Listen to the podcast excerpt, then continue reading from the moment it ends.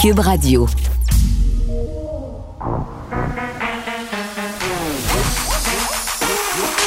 Elle a une opinion sur tous les sujets.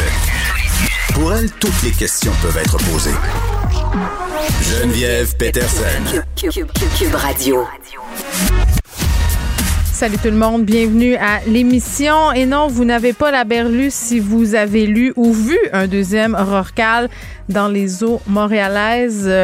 Ben c'est ça. Euh, car c'est pas un, c'est deux. C'est absolument surréaliste. On en parlait hier avec India Desjardins de ces situations nouvelles euh, qui, selon elle, on devrait commencer à mieux se préparer parce qu'il y en aura de plus en plus à cause, bien évidemment, du réchauffement climatique, des perturbations du trafic aérien. Donc, le petit cétacé qui a été signalé pour la première fois, euh, bon, hier vers midi 30 au niveau euh, de Maisonneuve, c'est ce qu'a indiqué le GREM. Euh, bon, vous les connaissez, là, ce sont les gens qui sont en charge de faire l'observation des mammifères marins, des protéger aussi. Puis, on pense peut-être que ce serait le même euh, mammifère qu'on on aurait aperçu aux alentours de Trois-Rivières euh, lundi passé, euh, puis au large de Varennes mercredi matin. Ce serait juste la grosse logique. Donc, c'est assez surprenant. Euh, deux petits rorcals qui seraient des jeunes individus, là, je le rappelle, dans cette portion du fleuve. on parle d'événements rares, mais là, il y en a deux, puis il y en avait un aussi en 2020. Donc, est-ce que c'est vraiment rendu rare? Je ne sais pas. Moi, j'ai l'impression, je suis assez d'accord avec India quand elle disait qu'il va falloir se préparer et trouver des façons d'agir pour que peut-être euh, ça se produise moins. Puis je disais à la blague ce matin à Benoît que c'est plus rendu drôle à Montréal.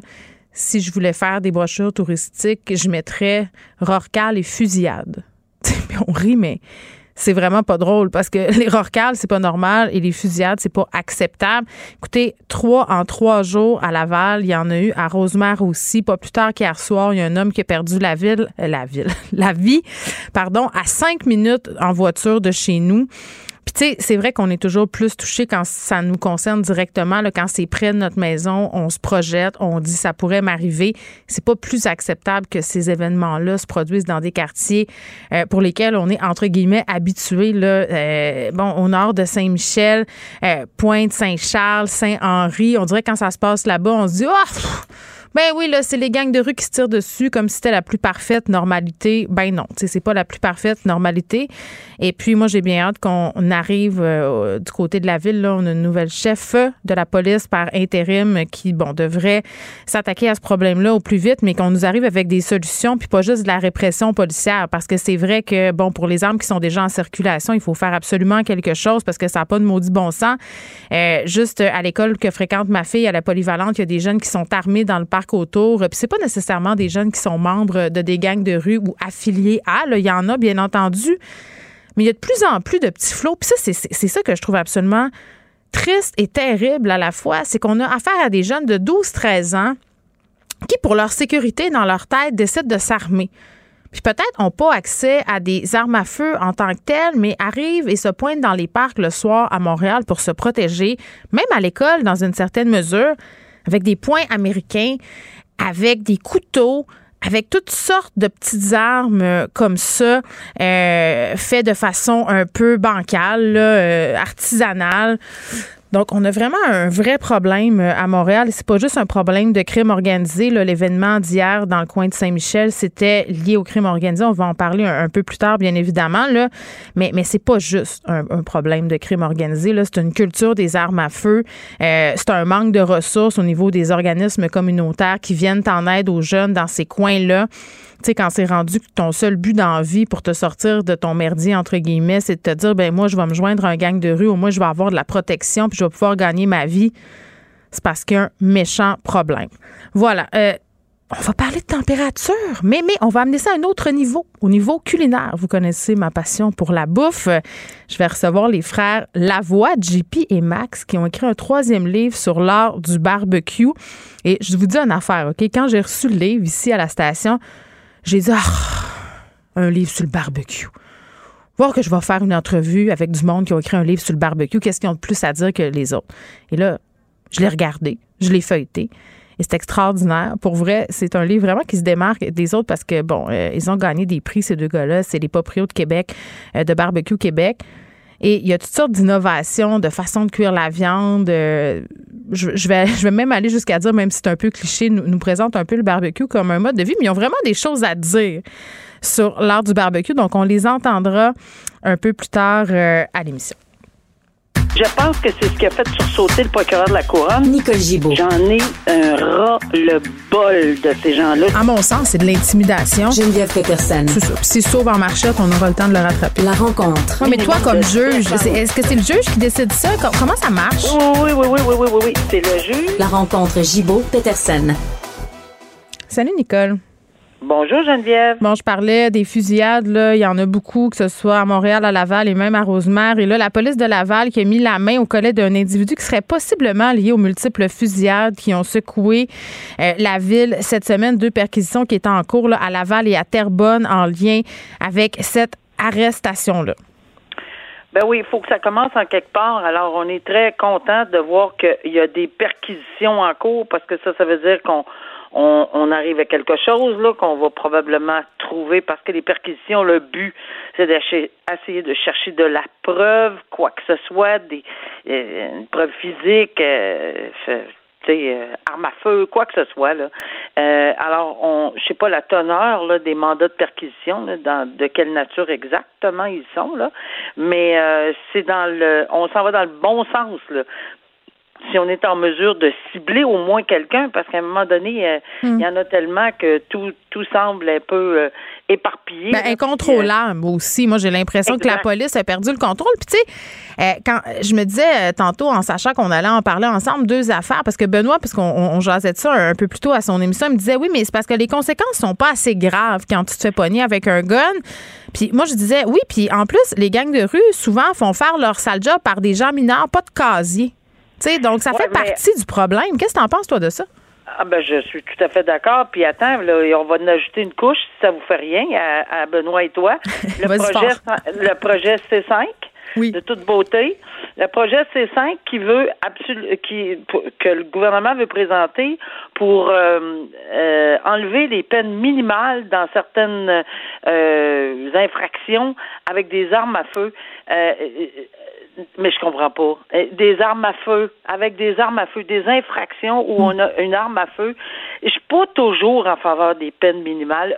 J'en conviens, ça c'est tout à fait exact. Mm. Mais là, on est dans une vague de violence avec armes à feu comme on a rarement vu. Il faut envoyer un message clair, là. Ben, le message clair, c'est certainement pas de dire aux sont, sont morts de rire, ils écoutent les nouvelles, ce monde-là. sont morts de rire, ils attendent que le projet de loi C5 passe, puis on va mm. en enlever une coupe en plus. Il n'y a même pas de minimum. Ça veut dire qu'on prend exactement ce que vous avez discuté, Benoît et toi. On prend des jeunes, on prend des, des, des dames sans histoire, on prend, etc. Il n'y a pas de minimum. Oui, on, on, les, euh, dans, dans, le jargon, on, les, on les, on les groom, là. On, les, on les dente, on les manipule, on leur apprend, puis on les amène tranquillement vers un mode de vie criminel. Donc, c'est difficile de sortir, Nicole, parce que ces jeunes-là, souvent, qui tombent là-dedans, ont rien d'autre, ont pas d'autres opportunités, puis les organismes communautaires qui les aident sont sous-financés. Oui, mais tu sais, si on était capable de faire le, lien, mais au niveau de leur sécurité, ils ont peur, ils craignent, ils ne seront pas délateurs de la personne qui les a employés.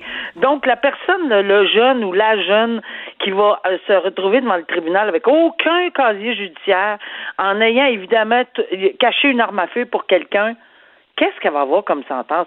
Pas grand-chose. Et c'est ça qui est déplorable. Pas parce qu'on veut punir à l'excès cette personne-là, mais comment faire le lien? Alors, certainement pas en abolissant les peines minimales.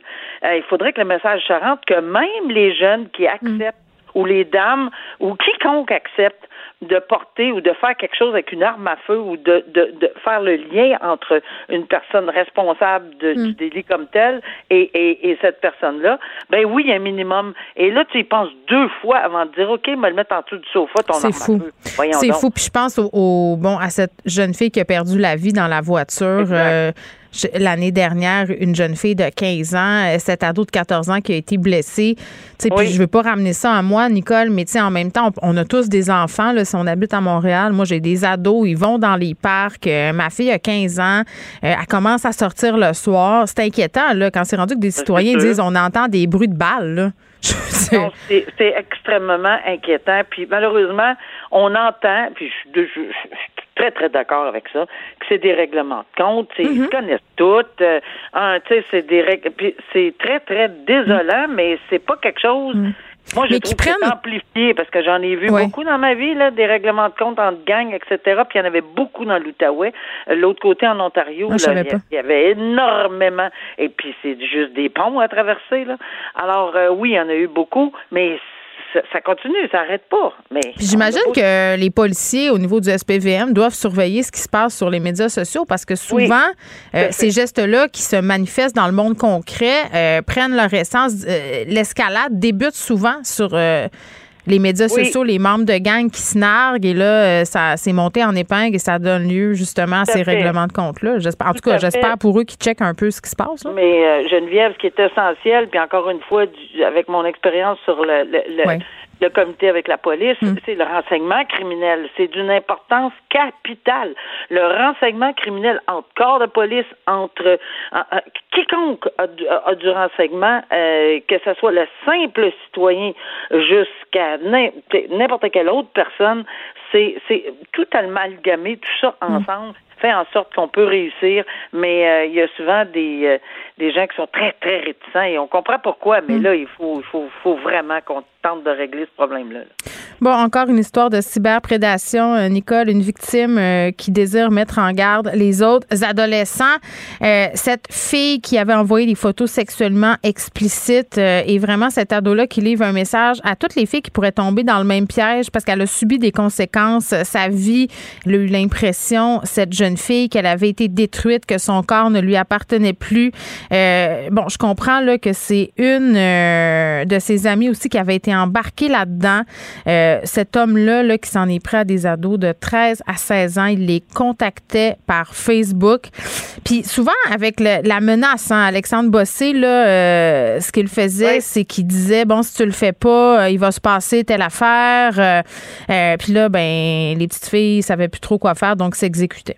Ben, j'ai envie de dire que ça commence toujours avec la carotte, puis ça finit par le bâton. C'est vrai. que et on disait à cette personne-là, ben on a on a partagé, lui-même partageait des photos, mm.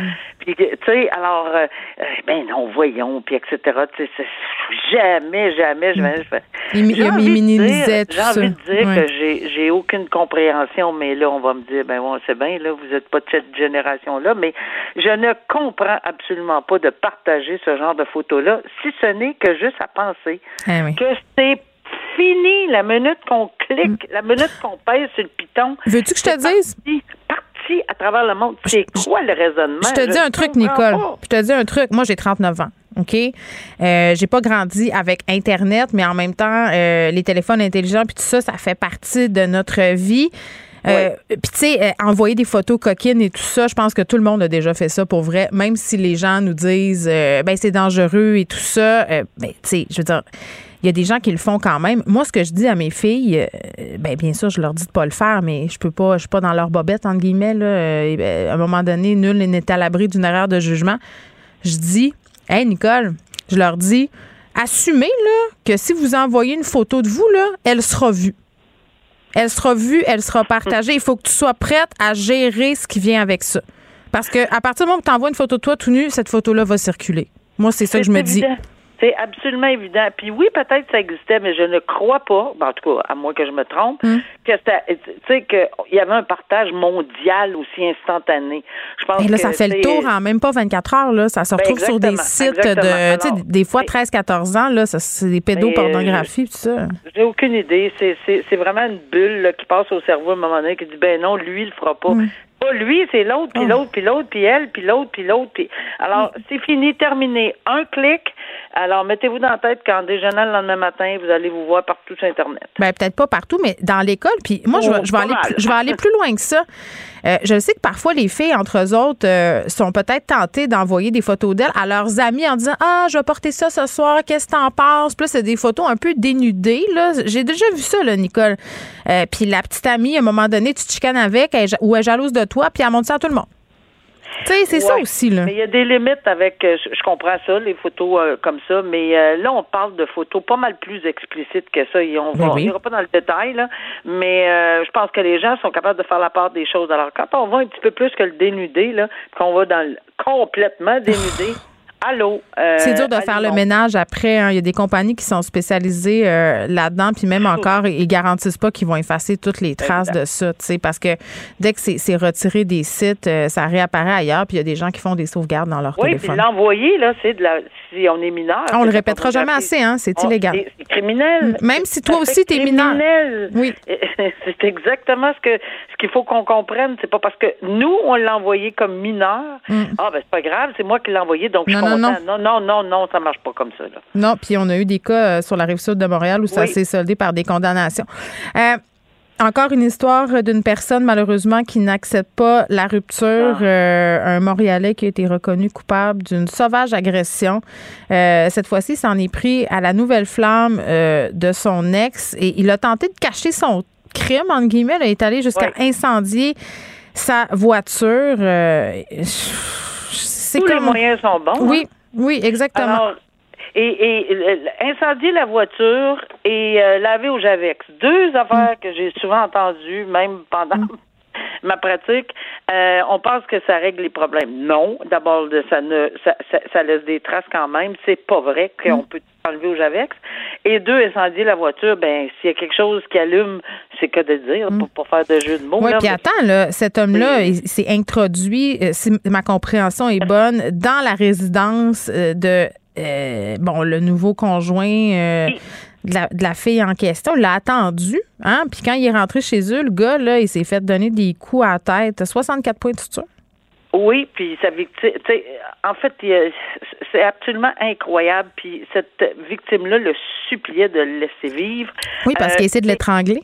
Il a essayé de l'étrangler. Euh, évidemment, là, on comprend là, que c'est clairement, encore une fois, dans un contexte de violence conjugale mm. non acceptée de séparation et où, il faut retenir les mots contrôle. C'est contrôle. Moi, je contrôler les, les, les, les petits amis. Non, c'est moi qui vais avoir cette personne-là. Donc, j'ose espérer, là, parce qu'on n'a pas la sentence encore, et j'ose espérer qu'on va en qu'on va donner une sentence ou qu'on va y penser sérieusement parce qu'on est en contexte. On a parlé hier d'une sentence. J'ose espérer qu'une sentence, lorsqu'on parle de violence conjugale, et c'est vraiment mm. atroce, là, 64 points de suture dans un contexte pareil, euh, alors qu'on va y penser sérieusement, puis que lorsqu'on va donner cette sentence-là, ben garde. Mm. Euh, Simon Tremblay est le nom de ce grand champion. J'aime toujours ça les nommer, qu'on se rappelle. Qu'est-ce que tu veux? Ben garde bonne idée. Merci, Nicole. Je te dis à demain. À demain. Au revoir. Ne vous laissez pas berner par ces prises de position saisissantes. Geneviève Peterson est aussi une grande sensible. Vous écoutez Geneviève Peterson. Revient de, on revient sur ce meurtre commis hier en plein jour dans le quartier Saint-Michel à Montréal. Est-ce que les Hells Angels euh, sont derrière tout ça? Est-ce qu'on doit s'attendre à avoir plus de violences armées en plein jour cet été à Montréal, puis même aux environs, là, à Laval, à Rosemère? On est avec André Gélina, qui est ancien sergent détective au SPVM, au renseignement criminel. Monsieur Gélina, bonjour. Bonjour, Mme Peterson. Bon, hier, homme de 36 ans à 16h25 là, à l'angle de Saint-Michel et Crémazie-Est. Euh, il y a des écoles par là, il y a des garderies, il y a des passants. C'est près d'un marché aux puces, d'une station d'essence. Euh, on a évoqué l'idée par rapport à cet événement-là là, que les moteurs auraient commencé leur ménage de printemps, comme si c'était normal en passant. Euh, on veut dire quoi par ça? Ben, en fait, je pense que là, c'est plus un jeu de mots hein, dû au fait qu'on est rendu au printemps. Mais en fait, ce qu'il faut comprendre, c'est que les organisations criminelles, que ce soit les gangs de rue, que ce soit les motards, que ce soit la mafia italienne, euh, ils continuent toujours leurs activités. Euh, et, là, évidemment, le, l'attention est beaucoup plus sur les gangs de rue parce qu'évidemment, mm-hmm. si on regarde les fusillades qui, se produisent, mais les motards n'ont jamais arrêté de, de, de, de, de vaquer à leurs occupations criminelles. Et là, ben, ça a été le temps pour eux, évidemment, de faire disparaître un individu parce qu'il avait pu être gênant, pour, pour plein de raisons. Alors, mm. ils ont procédé à ça. Je veux dire, tu sais, ces gens-là n'ont pas nécessairement de calendrier, mais en fait, euh, c'est la nécessité de leurs activités criminelles qui dicte leur conduite mm. et c'est certainement pas la sécurité publique. Bon, l'homme qui aurait été tué, selon plusieurs médias, serait Sébastien Giroux.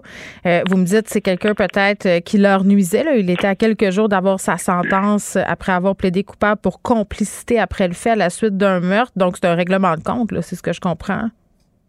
Oui, ben oui, c'est sûr et certain. Je veux dire, tu sais, quand on gravite dans, dans le monde des moteurs criminels ou de tout autre groupe, mm. évidemment, à un moment donné, ben il y a beaucoup d'argent en jeu. On peut piler sur les pieds de quelqu'un d'autre. Mm. On peut faire des insatisfactions. On peut se contracter des dettes. On peut avoir fait des choses qui ont déplu euh, à, nos chefs. Évidemment, il n'y a pas de pardon dans ce monde-là. Hein. C'est pas, euh, il n'y a pas de blâme, il n'y a pas de. Tu peux pas juste aller dire, je m'excuse d'avoir mal agi. Non, non, évidemment pas, non. Puis c'est un peu la même chose aussi, c'est que les gens qui se mettent, ce qui est important de comprendre, c'est que les gens qui se mettent le, doigt dans l'engrenage du crime organisé, ben c'est, tout à fait illusoire de penser qu'ils peuvent quitter à leur bon vouloir, sont attirés souvent par l'argent, le pouvoir, le glamour, le, respect, pas le respect comme vous et moi on l'a appris, mm. mais le respect là, de, d'être craint par les autres. Mais ce qu'ils savent pas, c'est justement, c'est que la sortie de ça, euh, il n'y a pas beaucoup d'issues possibles. Hein. Oui, puis là, c'est peut-être moi qui écoute trop de films, M. Gélina. Vous me le direz, OK?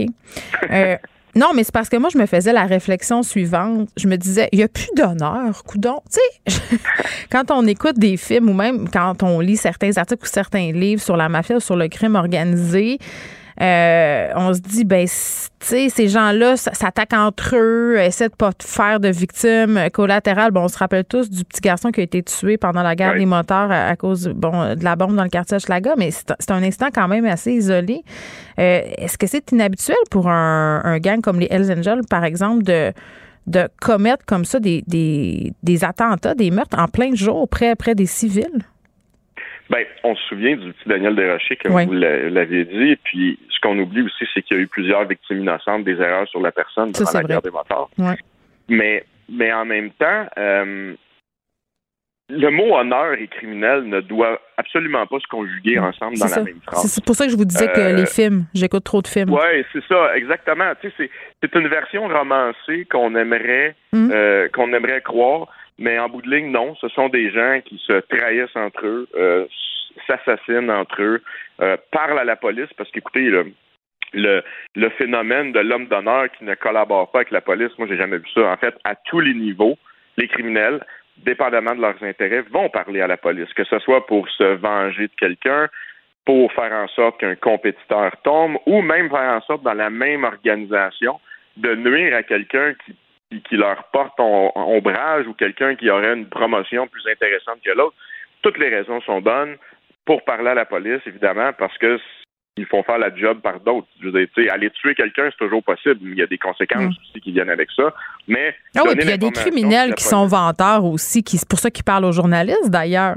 Il y a tout ça. Ah, ben oui, ben oui, ben il y a beaucoup de narcissistes, euh, de, narcissiques là-dedans. Je veux dire, c'est évident. Ces gens-là aiment souvent des fois raconter leurs choses. Puis c'est ce qui ce qui, ce qui fait en sorte que ça y court à leur perte souvent. Hein. Mm. Mais comme je vous dis, il faut vraiment s'éliminer ça de l'esprit. C'est romancé.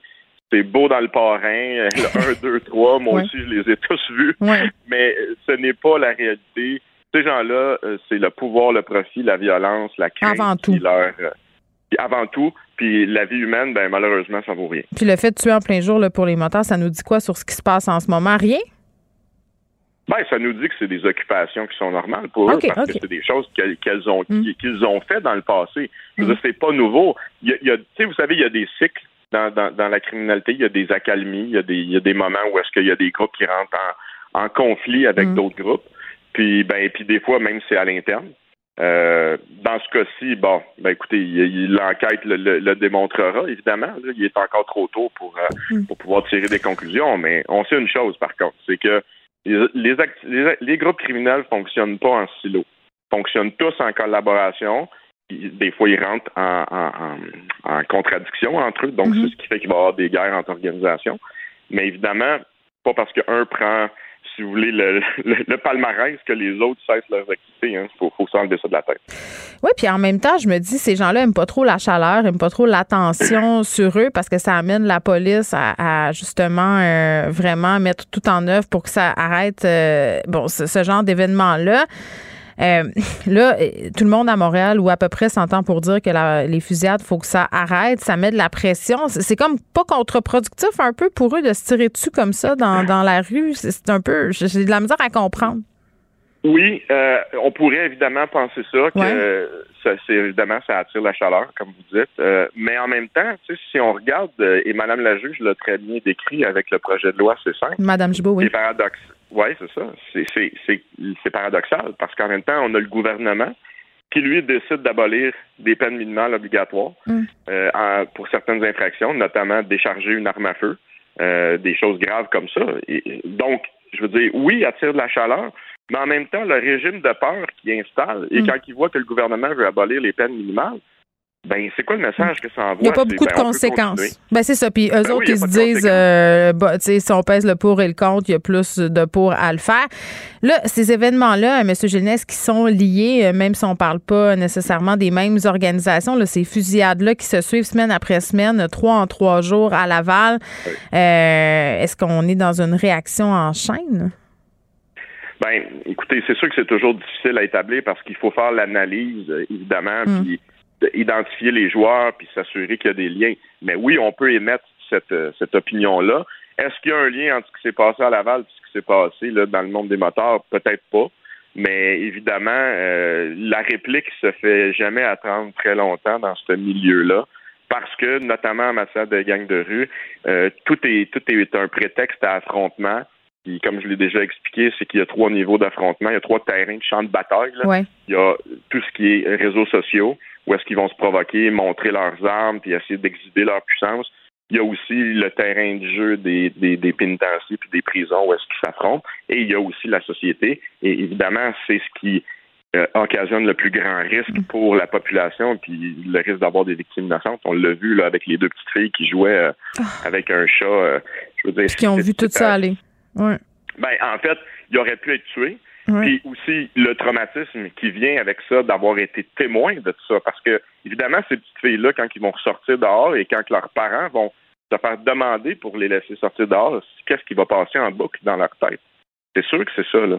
Parce que le sentiment de sécurité là-dedans ne s'améliore pas. Puis en même temps, quand ça se reproduit, il y a un effet pervers, c'est que malgré l'importance de On s'habitue? Ben oui, c'est ça. Moi, je me souviens quand j'étais à Gang de jour au renseignement, hmm. des fois, on avait des informateurs qui nous appelaient et qui disaient dans tel quartier, il y a eu un coup de feu hier. On faisait des vérifications dans nos banques de données, on appelait au poste. Ben non, pas de trace de ça.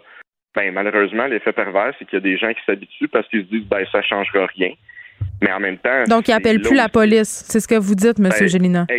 Ben, c'est souvent malheureusement la conséquence. Alors que comme l'a mentionné Mme Gibault, le renseignement, c'est le nerf de la guerre. Il mhm. faut que les gens parlent à la police. On n'a pas le choix. Il faut que les policiers fassent leur travail. Il faut qu'ils fassent des interpellations, des interceptions.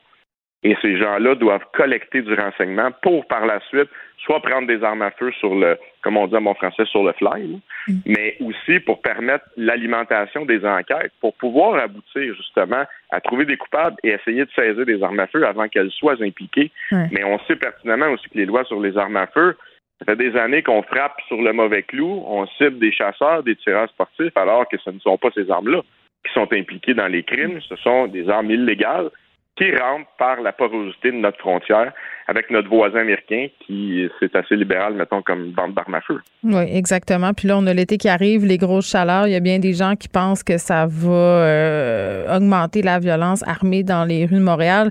J'ai toujours de la misère. Toujours le cas. Oui, mais pourquoi? C'est quoi le lien entre été, chaleur et, attaque aux armes à feu? J'ai de la misère. Ben, ben simplement parce que dans un, c'est sûr que là, on a une, situation un peu particulière, c'est que depuis deux ans, le centre-ville était pratiquement, pratiquement fermé là, euh, quand on parle de l'activité nocturne, les bars, qui est un hmm. très grand marché pour un paquet de trafic illicite. Les gens vont tenter de reconquérir ce, ce, marché-là qui est très lucratif. Évidemment, il va y avoir des chocs entre organisations, des guerres de territoire, puis les gangs de rue aussi. C'est un type de criminalité, d'organisation qui met beaucoup d'importance au territoire et à la présence visible. Donc, évidemment, ben c'est souvent plus l'été. Euh, et c'est là que ça recommence. Euh, c'est cyclique. Bon, ben, euh, on va souhaiter quand même, malgré tout, d'avoir un été pas trop pire avec tout ça, M. Gélina. Merci beaucoup d'avoir été avec nous. Avec plaisir. Bonne journée. André Gélina, qui est un ancien sergent détective du SPVM, travaillait au renseignement criminel, est venu un peu nous expliquer pourquoi tous ces incidents armés avec des armes à feu, là, ces fusillades qui ont lieu depuis des semaines à Montréal, trois en trois jours à Laval. Hier, un homme qui a perdu la vie dans le quartier Saint-Michel, ce serait lié au crime organisé. Pour elle, une question sans réponse n'est pas une réponse. Geneviève Peterson. Cube Radio. Le, la personne euh, qui est décédée hier dans le quartier Saint-Michel, Vincent, c'est à cinq minutes en voiture de chez nous. J'ai comme pogné de quoi. C'est sûr. Honnêtement, des parcs à côté, des garderies, des écoles. Puis j'entendais euh, M. Gélina qui nous disait euh, il y a vraiment un problème à la frontière. C'est toi qui nous parlais du drone, je pense que c'était la semaine passée, là, qui s'est écrasé, rempli d'armes. Je sais pas. Je sais pas où est-ce qu'on s'en va avec tout ça. Qu'est-ce que la mairesse Plante fait? J'ai beaucoup d'espoir en la nouvelle chef de la police. Euh, ça va être son gros dossier, euh, j'ai l'impression. On comprend que certains, je pense, dans ce milieu-là à Montréal, ont plutôt décidé de quitter plutôt que de s'occuper de ce, Sylvain Caron, il était ben, peut-être tanné. Si tu te dis, OK, quand tu es rendu à te dire, OK, ça va vraiment aller mal, je suis peut-être mieux de pas avoir à gérer ça, ben c'est pas rassurant pour les citoyens. La patate chaude, puis on parle du désengagement policier, c'est une chose, mais le fait que les citoyens s'habituent, c'est ce que disait M. Génial, des coups de feu, des coups de feu pardon, qui sont tirés dans des quartiers résidentiels. Euh, les gens appellent même plus la police. Je veux dire, c'est quand même surréaliste de se dire ça. Effectivement. Euh, ma plus grande peur, Vincent, euh, livré pour vous aujourd'hui à l'émission. Oui. Première photo d'un trou noir. Je l'ai vu, OK. J'ai vu passer l'article, puis j'ai pas encore cliqué dessus. Oui, pas d'un trou noir, de notre trou noir. Il y a déjà eu une photo d'un trou noir en 2019. Ah, tu vois, j'ai même pas compris ça, j'ai peur. Ben oui, le Messier 87, c'est le trou noir au centre d'une galaxie qui se retrouve beaucoup plus loin. Mm. Euh, puis il y avait eu un grand, euh, grand intérêt scientifique parce que c'était la première fois qu'on voyait de nos à yeux.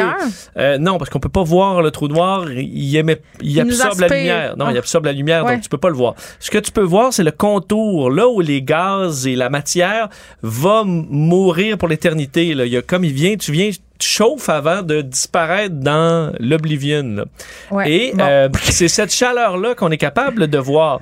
Et là, la première image, il y a en 2019, avait créé beaucoup d'intérêt. Mais là, ce qu'on voulait, c'était de regarder notre trou noir. C'est beau de regarder les autres trous noirs, mais celui au centre de la Voie lactée. C'est une belle métaphore. Hein? On aime ça regarder le trou noir des autres, mais regarder le nôtre, c'est plus intéressant. J'aime ça. Il semble que ce soit plus compliqué de se regarder euh, le, trou noir à nous parce que on est dans la galaxie. Alors alors, c'est plus compliqué parce qu'on doit essayer de voir à travers un paquet. Enfin, il y a 100 milliards d'étoiles dans la galaxie et euh, notre Soleil est une de ces étoiles-là, et nous, on est une planète autour.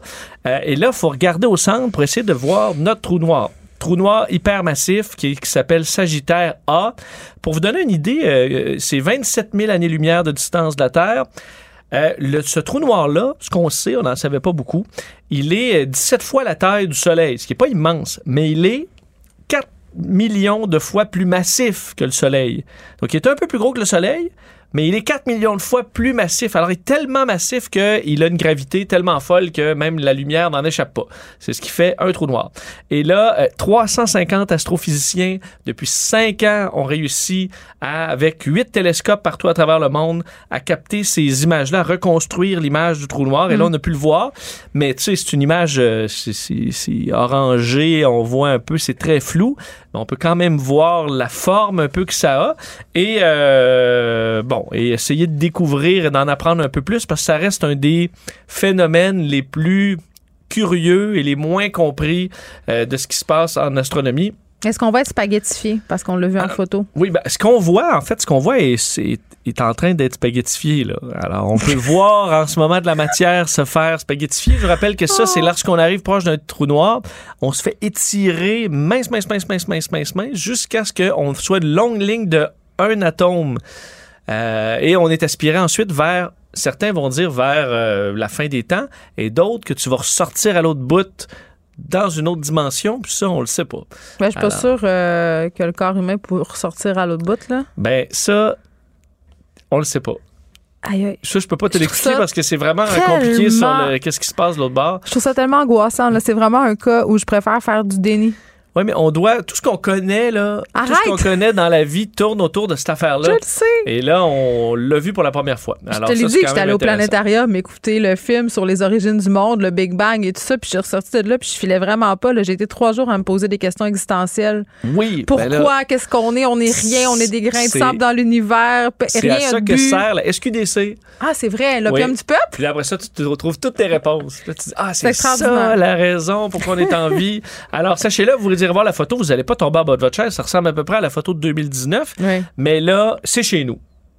Alors, euh, D'accord. Bon, je vais peut-être cliquer euh, Vincent un peu plus tard. Mais tu tomberas pas d'un pomme, là. C'est pas. Non, mais je, vais prendre du CBD avant. Je, je, vais suivre ton conseil. mais un des, une des choses, c'est qu'ils ont publié aussi une vidéo qui est un montage, mais où tu vois la galaxie et tu zoomes tranquillement vers le trou noir et ça te montre à quel point c'est vis-à-vis de l'immensité de. C'est 100 000, 100 000 années-lumière de large, la, la, notre galaxie. Puis là, tu zoomes, tu zoomes, tu zoomes, puis à un moment donné, le point, là, il est tout petit et tout ça tourne autour du trou noir. C'est assez particulier. D'accord. Voilà, voilà, Après, l'Indien qui a poursuivi ses parents pour être né sans consentement, ça, ça m'avait jeté à terre. Là, on a un couple qui poursuivent, euh, les deux poursuivent leur fils euh, parce qu'il ne leur a pas donné petits-enfants. Ben oui, écoute. Des belles relations de famille. Ben oui, en Inde, un couple. C'est encore en Inde? Oui, c'est encore en Inde. Il faut dire que là-bas, une grande culture que la famille, euh, bon, c'est important. Plusieurs vont même vivre avec les oncles, mm-hmm. les, les, les parents et tout ça, mais il semble que la jeune génération ben, un peu comme nous, à un moment donné, tu quittes le nid familial, ça te tente un peu moins. Euh, et là, ben, histoire euh, fracassante. Il faut dire que c'est un couple assez fortuné parce qu'ils poursuivent leur fils pour 800 000 l'équivalent de 800 000 canadiens. Euh, on comprend que c'est un couple fortuné. Eux avaient, écoute, ils disent avoir payé pour leur fils depuis sa naissance au moins 400 000 de dépenses et ils ont dépensé pour un grand mariage pour leur jeune et son, sa future épouse. ils sont partis voyager en Thaïlande pour leur voyage de noces grand party dans un, étoile, euh, une, euh, un hôtel 5 étoiles. Bref, ça a coûté cher. Eux, ils disaient. Ils n'ont pas de retour sur investissement. On voulait un bébé dans l'année. Dans l'année? Dans l'année. OK, c'est même pas. OK, excuse-moi, là. C'est même pas excusez-nous, ben, papa, maman, nous n'aurons jamais d'enfants, on n'en veut pas, c'est juste pas là. Je pense que là, même si ça a dépassé l'année de beaucoup, il, visiblement, il n'y a pas de presse. En fait, le fils qui s'est fait, euh, qui a fait ses études aux États-Unis euh, est présentement pilote en Inde. Et eux disent, en plus, on a payé ton cours de pilote, puis tu nous fais pas de bébé. Et là, euh, ils poursuivent euh, le, jeune homme pour 800 000 disant qu'ils ont souffert d'agonie mentale de ne pas avoir de petits-enfants. Ben et ils lui demandent 800 000 ou, encore là, quoi? Un, ben, bébé, dans l'année. Alors, il y a un la madame euh, qui porte le bébé, elle a quelque chose à dire dans l'histoire ah, ou euh, ben, l'histoire ne le dit pas? Je pense pas. Elle ah. s'appelle euh, elle s'appelle Sajnev, non, Sadana. et elle, visiblement, son avis, les, parents, ils s'en foutent un peu. pourquoi ils s'achètent pas un chien, ces gens-là? C'est tellement fin, un chien, ça donne plein d'affection. C'est sûr que tu peux pas éléguer ta fortune puis payer un mariage. Tu vas aller faire du bénévolat. Écoute, euh, dans une garderie, ils peuvent s'investir auprès. Non, mais c'est l'affaire de la filiation, du patrimoine, toutes ces affaires-là, j'imagine. Là. Mais là, elle dit, elles sont ils ont le cœur brisé de savoir qu'ils vont mourir sans avoir vu de petits-enfants. Je suppose que ma question, est-ce que 800 000 ça va... Les apaiser. Ça va vous empêcher de moi, mourir Moi, j'ai une autre question. J'ai une autre question. Mettons, là, mettons que le, le, pilote en question, là, il se dit, bon, ben là, mes pauvres parents, puis il veut pas payer 800 000 euh, bon, les choses se font, le bébé naît, tu sais, mettons la relation après que ben, ces grands-parents-là vont avoir avec cette famille-là, ça sera pas. Euh, c'est sûr que ça peut laisser un ça froid. Jette ouais, c'est un petit fret familial. Euh, oui, mais surtout, c'est que là, si le père dit, ben là, je vous ai fait un petit enfant, mais vous le verrez pas, ma gang. Là, ah, mais là, ça va être une autre poursuite. Ben là, ça va être une autre poursuite. Et là, tu te ramasses quoi? C'est quoi la garde obligatoire permise pour euh, les grands-parents? Mais ça, il y en a eu des cas euh, comme ça au Québec, en des grands-parents qui poursuivaient, euh, en fait, leurs propres enfants pour des droits de garde sur leurs petits-enfants. Puis, tu sais, c'est un sujet excessivement sensible et compliqué, mais tu peux pas exiger des droits de garde pour un enfant avec lequel tu n'as jamais eu de contact. C'est ça la pogne. Tu sais, hmm. si, si, mettons, moi, je sais pas, là, j'ai un enfant, puis mes parents le voient jamais, ils pourraient pas dire, euh, ben, je veux le voir. Il faudrait qu'il se lève de bonne heure, puis que je sois nappe, là, tu comprends? Tandis que si ma mère vient chez nous trois fois par semaine, puis que tout à coup, je me pogne avec, puis je fais bye-bye, j'utilise mes enfants comme outil de chantage, là, la Cour pourrait décider euh, de ça donner aussi que des bons parents, puis que toi, tes parents te poursuivent à tout bout de champ parce que tu ne vois pas le petit. Ça se peut que devant le juge, ça soit convaincant de dire c'est un couple à problème. Ces, mm. ces, grands-parents-là, ce sera en cours euh, le 17 mai prochain, ce dossier-là. Alors, je vais quand même euh, faire un petit suivi sur. Euh, ben oui, parce que c'est excessivement intéressant. Tu sais aussi ce qui se passe euh, du côté des Qatars là, concernant plusieurs euh, événements sportifs. Là, c'est la Coupe du Monde et bon, on se demande si les diversités sont bienvenues. Oui, écoute, je trouve ça intéressant parce que la Coupe du Monde arrive au Qatar, c'est l'événement international, il y a de l'argent, des milliards, la grosse affaire. Et là, la FIFA, donc l'organisation qui dirige la Fédération internationale de soccer, a approuvé des hôtels. Donc, il y a une série d'hôtels qui dit ben ça, c'est les hôtels approuvés pour la Coupe du Monde. Alors, ils ont été comme validés. Et euh, depuis le début là, de l'organisation, la FIFA, les autorités au Qatar disent tout le monde est la bienvenue à cet événement-là. Oui, c'est illégal d'être euh, homosexuel au Qatar, mais pendant le, la Coupe du Monde, là, tout le monde est invité, il n'y a pas de problème, let's go.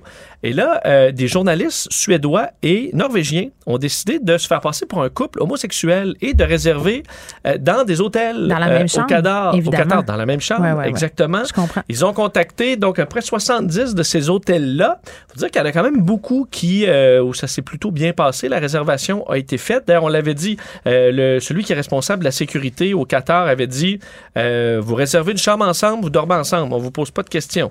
Euh, mais dans trois de ces hôtels-là, ça a été non dans aucun cas. Et dans 20 de ces hôtels, il y avait des problèmes. Entre autres, on leur disait c'est correct, mais entre autres, faut pas vous habiller gay. Définir s'habiller gay? Ben là, je suppose qu'eux ont une définition de s'habiller gay. Oui. Écoute, j'ai des amis hétéros qui s'habillent plus gay que, que d'autres gays, là. Donc, rendu là. Mais je euh, comprends même pas c'est quoi s'habiller gay, là. De toute façon, au Qatar, euh, puis là, je m'excuse, c'est peut-être l'ignorance de ma part, mais c'est pas les hommes qui portent euh, des genres de robes contre le soleil, je veux dire. C'est un bon point. C'est un bon point dire, Définir s'habiller gay, là. Définir, parce que la chemise rose, je sais pas, c'est même plus des hétéros qui portent ça maintenant. Alors, ça, le rose, on l'exclut. Ben, tout, tout, les, c'est s'habiller gay, franchement. Il y, a des, il y a des trucs de sport, des fois, que tu Tu sais, des, les grands fans qui vont se mettre toutes sortes de déguisements. Qu'est-ce qu'il y a là-dedans? Et Donc, OK, ne, pas s'habiller gay. Parfait. Et euh, le maquillage. Ah, ouais. On dit maquillez-vous pas, hmm. euh, ça pourrait C'est bien connu hein, que les gays se maquillent abondamment. Toujours, euh, toujours, toujours un maquillage pas trop loin. Et le, le, fameux chef de la sécurité qui disait oui, il n'y a pas de problème, il disait quand même tout ce qui est visible, des drapeaux LGBT, hmm. ces affaires-là. Des démonstrations d'affection aussi, j'imagine? Ouais, il dit on veut pas voir ça. Il dit regardez le match, ça c'est bon, mais insultez pas la, toute la société. Alors, tu sais, ça te donne-tu le goût T'es bienvenu, mais pas tant. Ouais, t'es bienvenu, mais il faudrait surtout pas qu'on te voie. on comprend hmm. l'histoire de s'embrasser en public. Il n'y a pas beaucoup de couples qui s'embrassent en public. Mais moi, euh, gay ou hétéro, là, Vincent, là, il nous reste plus beaucoup de temps, mais profitons-en quand même. Là, les grands lichages en public, là. Tu sais, quand tu viens de te rencontrer puis tu ne peux plus te manger à la face, reste chez vous, man. C'est ça. Mais mettons que ça arrive par accident. Je sais pas, t'es un peu. En, T'es en boisson, t'es au Qatar, il y a des feux d'artifice, puis là, tu te dis. T'es Tu t'emportes. Ouais. Et là, tu embrasses ta blonde. Mais est-ce que c'est le gibet qui t'attend? Ben, c'est ça. Alors là, est-ce que, tu te fais arrêter? D'ailleurs, dans les euh, certains hôtels qui l'ont accepté, ont quand même fait des avertissements en disant sachez qu'on a déjà eu des problèmes avec la police pour des couples de même sexe.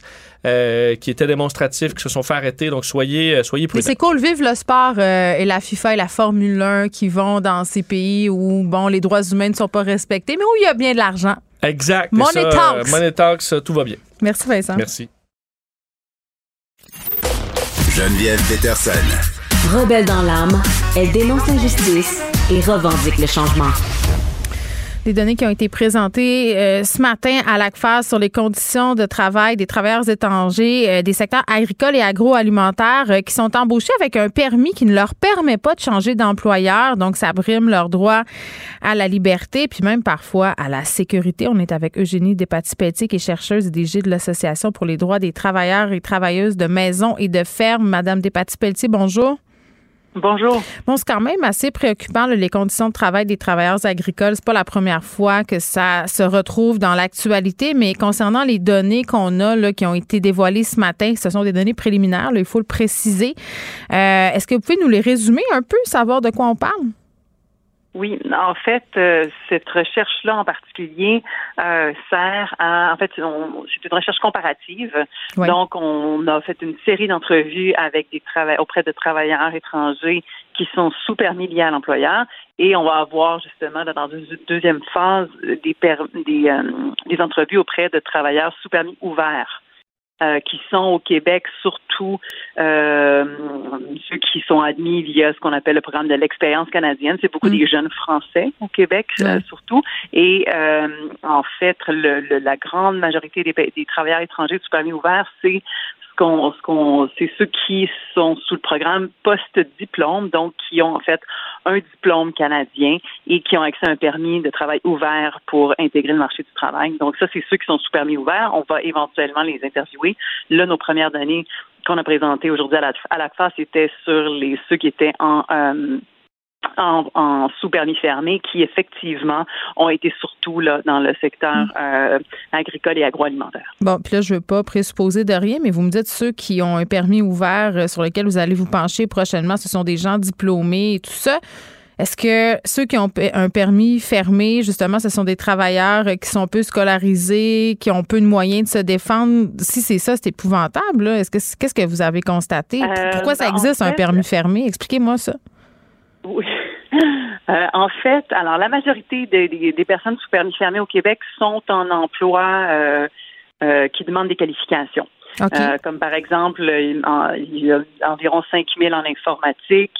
On parle de, on parle de soudeurs, on parle de camionneurs, on parle de, euh, je l'ai devant moi là parce que on, donc c'est des gens qui ont des métiers là, c'est pas du monde démuni qui arrive ici. il y en a, ben, il y en a, il y a aussi beaucoup de personnes dans les manufactures, transformation des, des, poissons, fruits de mer, euh, dans l'élevage. Euh, hum. honnêtement, c'est dans tous les secteurs et occupations, les permis fermés. Dans le cas des permis ouverts, c'est en partie des diplômés, mais comme je vous dis, en fait, c'est ils se retrouvent sur des permis ouverts beaucoup dans le commerce de détail, restauration, hôtellerie, euh, dans les déchets, de gestion des déchets, assainissement des eaux. Bref, alors c'est pas c'est pas noir ou blanc en termes de, de qualification ou de salaire. C'est plus le permis que, qui fait en fait une, qui fait une différence. Ben, qui fait une différence dans ce qui est permis de faire et pas de faire. Là. Euh, Exactement. le permis fermé, expliquez-moi, ça vient avec quel genre de contraintes? Bon, alors c'est ça. En fait, ce qui s'est euh, imposé donc par l'État canadien, ce qui se passe, c'est en cas de démission auprès de l'employeur ou de renvoi par l'employeur, euh, ou si l'employeur meurt ou fait faillite ou n'est pas là quand on arrive au Canada, ou en fait il peut y avoir littéralement un milliard de raisons qui met fin à l'emploi, le travailleur ou la travailleuse se voit révoquer le droit de travailler au pays immédiatement. Euh, dans certains cas, il y aura aussi immédiatement une révocation du droit de, demeurer au pays. donc, on les met, ils sont sujets à déportation immédiatement. Parfois, c'est après un certain temps, mais en tous les cas, ils ne peuvent plus travailler légalement au Canada dès que dès qu'ils perdent leur emploi. Et donc, qu'est-ce que ça fait? En fait, cette sanction légale-là en cas de démission ou de renvoi, ça fait en sorte que les travailleurs étrangers sous permis ont une capacité réduite à démissionner en cas d'abus, ont une capacité réduite à demander le respect de leurs droits contractuels, le respect des normes minimales. Et c'est ce qu'on a observé là. Euh, avec nos justement notre, notre, collecte de données empirique, euh, c'est à quatre niveaux qu'il euh, y a eu un effet observé. En particulier, il y a une réduction de la liberté physique, ben oui. Euh, notamment Genre même pas des heures de travail. Oui, tu peux même pas aller au dépanneur, mettons là. Exactement. Exactement. Mais excusez, là, je suis pas une spécialiste de ces permis-là, mais vous, vous me parlez de ça, puis ça ressemble presque à de l'esclavage moderne. Ben, euh, comme justement j'expliquais. C'est un mot fort, l'esclavage, je le sais, là. Ben, ben c'est-à-dire que ça a été contesté devant les tribunaux en Israël en 2006, puis euh, justement la Cour suprême israélienne, de, façon unanime, a conclu que c'était euh, c'était anticonstitutionnel, ça brimait mm. les droits fondamentaux à la liberté, à la dignité de l'être humain, et que oui, euh, ça, justement, dans, dans leur décision noir sur blanc, ils disent que les permis fermés, c'est la base de, permis d'esclavage moderne. Et le fait est que nous, on a ça au Québec, au Canada depuis 400 ans, ce système-là de travailleurs en condition de servitude. Avant, on les emprisonnait, euh, on leur mettait la, la marque de la fleur lys au fer rouge sur l'épaule, on les ramenait à leurs employeurs. Maintenant, on n'a plus besoin de ce genre d'intervention étatique-là. La seule chose qu'on fait, c'est qu'on leur dit, vous perdez le droit de travailler et on vous déporte. Mais ça fonctionne autant ça fonctionne autant pour les maintenir mm. en situation abusive et euh, oui, de conditions de servitude, parce qu'au niveau juridique, c'est ça. Quand une politique restreint le droit de démissionner, ça crée une condition juridique de servitude euh, pour un, un ensemble de travailleurs. Mais Diriez-vous quand même, Madame Despatie-Pelletier, parce que j'imagine qu'il y a des gens euh, qui emploient des travailleurs agricoles qui nous écoutent et qui sont aussi révoltés que nous que ce type de permis-là existe, que ces conditions-là de travail existent. Euh, en général, vous qui êtes une spécialiste de la question, diriez-vous qu'au Québec, la majorité des travailleurs migrants, ceux qui travaillent dans le monde agricole, sont, bien traités? Parce qu'on a eu euh, des histoires récemment, notamment avec un producteur, je crois que c'était un producteur de tomates, ça avait beaucoup fait parler dans, les médias, mais le portrait global, euh, c'est quoi? Ben, le portrait global, c'est que même les meilleurs employeurs se donnent quand même, si, si je peux me permettre, se donnent quand même donner un pouvoir presque de vie ou de mort sur leur, les êtres humains en question. Alors, dans le sens où on parle de, de bon on peut c'est difficile de parler de traitement parce que comme je vous dis euh, on, c'est des employés qui vont accepter des, des, journées de 18 heures, de 20 heures. Les Québécois, mettons, là, vous et moi, on n'accepterait jamais ça, là, de faire ben, ça. ça. Mais c'est ça la question. Alors, je pense pas nécessairement que c'est des mauvais employeurs. À la limite, ils vont dire oui, mais ils veulent travailler. Hmm. C'est pas Ils sont travaillants, c'est du bon monde. Oui, ben c'est ça. Sauf qu'ils savent aussi que s'ils travaillent un tout petit peu moins vite que le gars d'à côté, ben ils seront pas rappelés l'année suivante, puis ils pourront plus travailler au Canada. Donc euh, c'est une, une, pression constante. Mm. Euh, juste pour maintenir euh, leur statut de travailleur au pays. puis oui, ça veut dire, oui, physiquement et psychologiquement, les presser comme des citrons. Après ça, je pense pas toujours que c'est intentionnel mm. de la part des, des, employeurs québécois de presser autant, puis de ne pas trop se demander est-ce qu'il y a des impacts sur le corps sur la famille du travailleur. Genre, ils vont pas nécessairement toujours se poser ces questions-là, mais le fait est que c'est un système qui impose aux travailleurs, mm. qui, impose aussi aux employeurs un, pouvoir, j'allais dire excessif, un pouvoir total. Mm. Donc, ça, se peut, euh, ils peuvent le faire, donc pourquoi ils le feraient pas? Ben, c'est ça aussi, ben, en guillemets. Ben, là tu sais, la personne est là, est à temps plein, est disponible. Elle est même disponible la nuit. Elle est même disponible à 4 heures du matin. C'est, littéralement, là, c'est, c'est, c'est dur. Même, même, je veux dire, je parlais à des, bons employeurs de travailleuses domestiques qui disaient, ben oui, on l'a amené en vacances en Floride, elle jouait à la plage avec nos enfants, puis ah, ça me fait penser aux employés du Club qu'on exploite en disant, ben, vous pouvez ben manger du homard dans le buffet. Ben c'est ça. Quelle chance. C'est que pour elle, pour elle, aller jouer avec les enfants en Floride, non, c'était pas des vacances là. Et, et, surtout, ça a ralenti dans le cas de cette, justement de cette travailleuse-là, ça a ralenti son accès à elle au statut permanent et donc sa possibilité à elle de voir ses enfants. Déjà, ah ça faisait six ans qu'elle les avait pas vus. Donc, donc, on, puis là, on parle d'employeurs qui, elle, qui apprécient mais c'est que euh, c'est c'est un c'est ça le problème, c'est que c'est un contrôle euh, complet. Alors même même même même en étant simplement insouciant, ça fait en sorte que hmm. ça peut aller très très très très loin en termes de dégradation de la condition hmm. psychologique ou physique et et, euh, et en général du respect des droits. c'est des travailleurs qui peuvent pas démissionner, qui peuvent pas se plaindre. Alors il n'y a pas beaucoup d'incitatifs, disons ça comme ça. Mais j'aurais pensé, euh, Madame qu'à cause de la pénurie de travailleurs agricoles, c'était rendu que François Legault faisait la promotion d'aller cueillir des fraises en disant c'est bien fun. J'avais ri par ailleurs. J'étais comme, vas-y, François, cueillir des fraises. Il était allé, paraîtrait-il, euh, quand il était jeune. Mais tu sais, allé passer un été euh, à cueillir des pommes dans la vallée de Canagan, puis, tu sais, c'est chiner dans une ferme comme travailleur agricole. Je pense qu'il y a un monde. c'est que les conditions agricoles pour plusieurs raisons, ont un peu stagné euh, aux années 30. Je veux dire, sont les mêmes que dans les années 30. Mm. Alors évidemment, ils pas très compétitifs par rapport à d'autres industries. Je pense quand même que l'État canadien, que l'État québécois a beaucoup, beaucoup à faire pour faciliter la vie euh, aux, aux employeurs agricoles. Sauf que non, la violation de droits humains, puis leur fournir des travailleurs non libres, non, je pense pas que c'est la solution. Mais c'est pas la société qu'on veut être, c'est pas la. 50, ben oui. Dans les années 50, il y avait euh, tout l'État euh, justement, genre faisait la promotion. Il y avait des camps, des camps euh, dans des camps agricoles qui étaient à la responsabilité de l'État. Tous les autobus étaient, étaient fournis par l'État pour aller distribuer la main d'œuvre. Il y avait des équipes d'adolescents, des équipes de femmes, des équipes de familles avec enfants. Il y avait des équipes d'hommes. Il y avait, là, je entre autres de, du provincial en Ontario qui avait genre tout développé ce type de politique. Et je pense que oui, je pense qu'on doit quand même prendre au sérieux l'agriculture puis soutenir, mais, mais, pas avec la violation de droits humains, hmm. puis pas avec une sous-classe de travailleurs en conditions de servitude. Alors, dans le sens où l'idée n'est pas de, de, de, de ne pas reconnaître le problème de, de main-d'œuvre et de rétention, hmm. mais je pense que c'est en améliorant les conditions, puis ça implique, ça implique aussi un soutien réel euh, de l'État et du gouvernement. Mais allez-vous poursuivre euh, justement pour que ces permis-là soient abolis?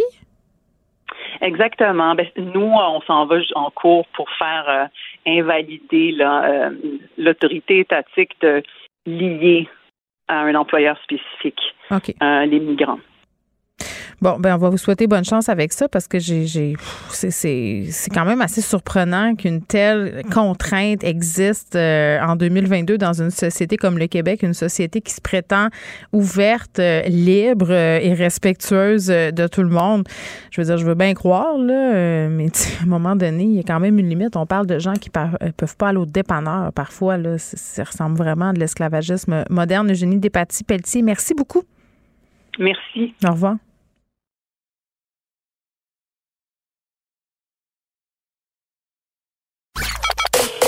Joignez-vous à la discussion. Appelez ou textez le 187 Cube Radio 1877 827 2346.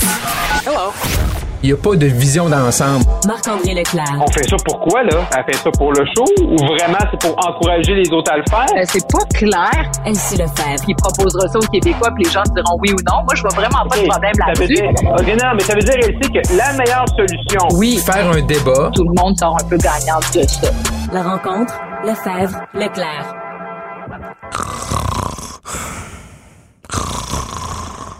Excusez, c'est moi qui écoutais le débat officiel en reprise, débat du Parti conservateur. Du... ça en reprise, non? Ben là, vous m'aviez tellement dit que c'était épouvantable hier dans notre discussion que j'étais un peu allé voir de quoi il en retournait. Euh, dire que c'était pas enlevant serait un euphémisme. Marc-André! Non, mais sérieusement, là, c'est plate, c'est oh! plate. C'est plate de, dire ça parce que, tu sais, dans le fond, ce qu'on retient du débat, c'est le format. C'était le pire débat que j'ai jamais hmm. vu de ma vie. Mais c'était pas un débat, premièrement. Non, c'est pas un débat, justement. C'était tout croche. C'est autant la semaine passée, là, c'est un débat qui était bon, qui était simple. les gens disaient, OK, là, on note au prochain débat officiel, parce que, on se demandait quasiment si Jean Charest et Pierre Poliev allaient chamailler, là. mais, mais là, là, là c'était ridicule. Là. C'était ridicule. Le format, les angles de caméra étaient pas bons. C'était même pas des podiums, c'était des lutrins. Il y avait une espèce de buzzer. Les candidats pouvaient pas dire genre le, Justin Trudeau. Si tu disais Justin Trudeau, bu, bu, bu, il y avait un buzzer ridicule. Après ça, il y avait des questions poches. C'est quoi ton livre préféré? Euh, c'est quoi ta, ta, série préférée? Si tu pouvais prendre une bière avec un héros national ou international. Ah mon Dieu, ils ont comme voulu rendre ça accessible, mais version école secondaire gênant, là. Oui, puis les candidats n'étaient pas prêts à ça. Tout le monde répondait rien. Tu sais, je veux dire, moi, j'aime bien Charles Aznavour, mais savoir que Jean Charest aime Charles Aznavour, là, c'est oui, mais ça me donne quoi, là? Oui, mais attends, excuse-moi. S'il avait répondu, moi, mon band préféré, c'est Slayer, t'aurais capoté il aurait pu, se, il aurait pu se servir de ça pour faire des statements. Là, si Poliev avait dit mon livre préféré, c'est la déesse des mouches à feu, tu sais, mettons, on jase. Mais non, ça, ça aurait marqué des points, c'est sûr. Mais là, mais là, il arrive en plus. Le pire là-dedans, c'est que là, on arrive à mi-course, à 9 h, ça fait pas une heure de débat. Là, ça commence à être intéressant, là, des un contre un. Mais là, il avait donné cinq voix de réplique à tout le monde. Fait il y en a qui avaient, à la fin, qui avaient peu de voix de réplique parce qu'ils se faisaient accuser comme Poliev au début. Fait il avait comme pas le choix de répliquer. C'était ridicule. Là, le parti, ils ont deux semaines avant le débat à Laval en français, le 25 mai. Là, c'est réveillez-vous, là. Il y a un format qui est super facile, là. Qui prenne le format du face-à-face -à, TVA, ben puis qui fasse la même chose, puis qui l'adapte. Essayez de réinventer la roue, ça ne marche pas. Moi, j'étais gêné. J'étais gêné hmm. hier, là. Ça avait pas de bon sens. Ben, euh, puis là, je lisais tantôt euh, ma collègue Yasmine Abdel Fadel qui a publié là, dans le Midi politique sur hmm. ce débat-là, puis disait que la position de Pierre euh, Poilievre sur l'avortement était plutôt tiède. Elle se montrait très surprise de ça. Ben, c'est parce que M. Charest voulait que M. Poliev dise le mot pro-choix, puis il l'a pas dit, mais il a dit qu'il était, il était là pour la liberté de choix. Fait on peut jouer sur, sur, on peut jouer sur mm. les mots, puis il a dit qu'il allait pas, qu'il allait donner un gouvernement euh, conservateur Poliev, il, allait, allait pas, il allait pas rouvrir le débat. Mais bon, ça c'est, c'est c'est l'attaque de, de, Jean Charest, mais c'était une des rares moments où il s'est passé quelque chose dans ce débat-là. ben Jean Charest, euh, qui était combatif, mais Elsie, toi, tu, tu l'as écouté, la, partie sur l'avortement, qu'est-ce que tu en as pensé? Ben effectivement, c'était une des lignes d'attaque de Jean Charest. Ce qu'il voulait, c'est que tout le monde se positionne. Puis M. Poiliev, d'ailleurs, j'ai euh, j'ai su, en tout cas, certains candidats anglais appelaient M. Poiliev Poliver. Donc, c'était plus Monsieur Poliev qui a l'air d'être full francophone, c'était Monsieur oh. Poliver, fait que Mr. Poliver. Bref, euh, mais sur euh, cette question-là, euh, effectivement, mais puis Jean Charest est revenu deux fois parce qu'il y avait le sentiment que l'autre avait pas répondu, mais finalement, euh, Monsieur Pierre Poliev a dit ben non, je l'ai dit, tu sais, je. Mm. Donc, je sais pas si une attaque, ben je pense que c'est une attaque sur le long terme qui peut porter. Puis, euh, ben, rapidement, euh, Pierre Poliev a répliqué à Jean Charest sur les politiques fiscales, à savoir que c'était pas un conservateur euh, fiscal. Puis ça, c'était une bonne attaque de, de Poliev. Mais effectivement, moi, je suis arrivée au débat. c'est bon, je faisais souper mes enfants, tout ça. Puis, j'avoue, au ben débat, c'était la question, là, justement, là, c'est quoi ta chanson préférée? C'est quoi ton livre préféré? j'étais comme, bon, j'ai-tu manqué quelque chose? Oui. Puis, bon, après ça, ça y a eu un, un peu plus d'échanges, mais effectivement, c'est toujours délicat parce qu'évidemment, moi, je suis pas une conservatrice. Donc, tu écoutes ça, tu dis, bon, c'est moi qui est juste pas intéressé par leurs enjeux puis leurs débats. Puis, euh, parce qu'effectivement, il y a beaucoup de débats là-dedans qui, moi, m'interpellent pas vraiment. Mais non, je pense que Marc-André a raison, le format mettait pas en valeur. Puis c'est comme s'il y a eu deux, il y a eu deux extrêmes. Un débat où est-ce que là, ça, ça éclaboussait tout partout, puis là, ben un autre où est-ce qu'on était à Alice au Pays des merveilles, et personne n'a le droit de parler puis de répliquer. Mais, euh, mais le débat en français, ça va être intéressant parce que je ne sais pas. Euh, ben, il faut qu'ils refassent leur devoir, en tout cas. C'est ça, puis développer leurs idées, puis aussi des thématiques qui sont pour euh, le Québec. sais Donc, c'est pas les mêmes choses qui interpellent les Québécois que le reste du Canada. Donc, est-ce qu'il va y avoir des doubles discours? Ça va être intéressant à suivre. Puis le pire, c'est que même le modérateur, là, qui est Tom Clark, qui est un journaliste anglophone réputé, qui a, fait, qui a fait sa carrière en politique, entre autres, il, il animait l'émission du dimanche West Block même lui, il disait que le, que, que le format était compliqué. Là, puis il a remercié un peu tout le monde d'avoir survécu euh, d'avoir survécu euh, au, au, débat peu au format. Là. Ça, c'était ridicule. Mais un autre point, là, c'est euh, Monsieur Charest, il va falloir qu'il fasse attention à, un élément. Parce que mm. tantôt, ici, faisait, faisait appel au fait que M. Poliev avait attaqué M. Charest sur, sur, sur tout son passé là, comme chef libéral puis premier ministre du Québec. Mais M. Charest, il a comme tendance à vouloir réécrire l'histoire un petit peu. Là. Ah oui? oui, oui, oui. Parce que j'écoutais, tu sais, puis Mario Dumont avait tellement raison avec Benoît Dutrisac puis dans l'émission de Philippe Vincent Foisy ce matin, c'est comme c'est comme si, quand il était premier du Québec, monsieur, monsieur Charest gouvernait à droite. Parce que quand tu l'entends, c'est comme s'il il était chef de l'ADQ, puis c'est comme si Mario Dumont n'avait jamais existé. Parce que quand Mario Dumont était chef de l'ADQ, puis qui était au centre droit, là, ben M. Charest l'accusait d'être quasiment le démon, là, puis le diable en personne. Ah, fait que lui, euh, il, module son discours euh, selon euh, ce qui fait l'affaire des gens. Oui, il, faut, module un peu trop là, pour essayer. Puis on voit qu'il y a une attaque de M. Poliev qui a marché dans les dernières semaines avec Jean Charest parce que même quand Jean Charest ne se fait pas poser la question, il est en train de se défendre d'être plus conservateur que conservateur. Hmm. Tu vois que c'est une crotte dans la tête. Tu sais, qu'il est là, là, là, ouais, mais je suis un vrai conservateur. Peut-être qu'il doute, hein, Marc-André? Peut-être qu'il doute lui-même en ben, fin fond de lui. C'est peut-être un exercice de. Un exercice ma psy, ma psy dirait euh, qu'il fait de la projection. Hein? Tu sais, que c'est ça, ça vient de son fond, puis qu'il parle de lui. Mais il a quand même été presque dix ans, là, euh, chef du Parti libéral. Donc, euh, à un moment donné, c'est quand même euh, tout, tout, tout, tout, un virage. Là. je veux dire, on a, on a qualifié des gens de flip-flop pour beaucoup moins que ça, là, quand même, passer du Parti libéral au Parti conservateur. Je comprends qu'il a été conservateur avant, mais quand même, là, tu sais, hmm. c'est fort de café, pareil. Bon, ben on va attendre avec. oui, vas-y, a une position, oui, parce qu'à chaque fois que tu fais accuser d'une position qu'il a pris au provincial de M. Poliev, peu importe le sujet, ben là, c'est comme s'il n'était pas d'accord avec cette position-là. Mais ouais, mais Christy, c'était premier ministre. À un moment donné, pas assumé. Oui, bon, on, ça promet pour le débat en français. Je disais des devoirs à faire, euh, copier la forme du débat de TVA. Peut-être une avenue euh, pour le Parti conservateur du Canada, mais il pourrait nous envoyer peut-être un petit chèque de droit, quelque chose, tu sais, je me dis. On va copier le format. C'est une blague, bien entendu. OK, euh, congrès de l'Union des municipalités, François Legault, je trouve ça très, très drôle. C'est Claudie Côté, notre correspondante parlementaire pour TVA Nouvelle, qui tweetait la chose suivante. François Legault qui avait débuté son discours au Congrès, euh, les salutations officielles en disant, dans le fond, parce que Régis Labaume était là, je pense, c'était facile de travailler avec toi, Régis. J'ai trouvé ça extraordinaire. Pour vrai, c'est très bien envoyé, là, parce qu'on sait que le maire marchand, quand même, euh, lui donne un petit peu de fil à retordre. On va dire ça de même, Elsie. Ben oui, c'est vrai. Puis je pense que c'est euh, parce que monsieur ben, le Bruno Marchand là, était quand même assez féroce dans ben ses attaques hier. Donc je trouve que le premier ministre a bien rétorqué parce que, tu sais, ça se, voulait sur le ton de l'humour. Il a dit aussi, euh, on va développer une amitié sans condition qui, euh, qui promet de densifier sa relation avec lui.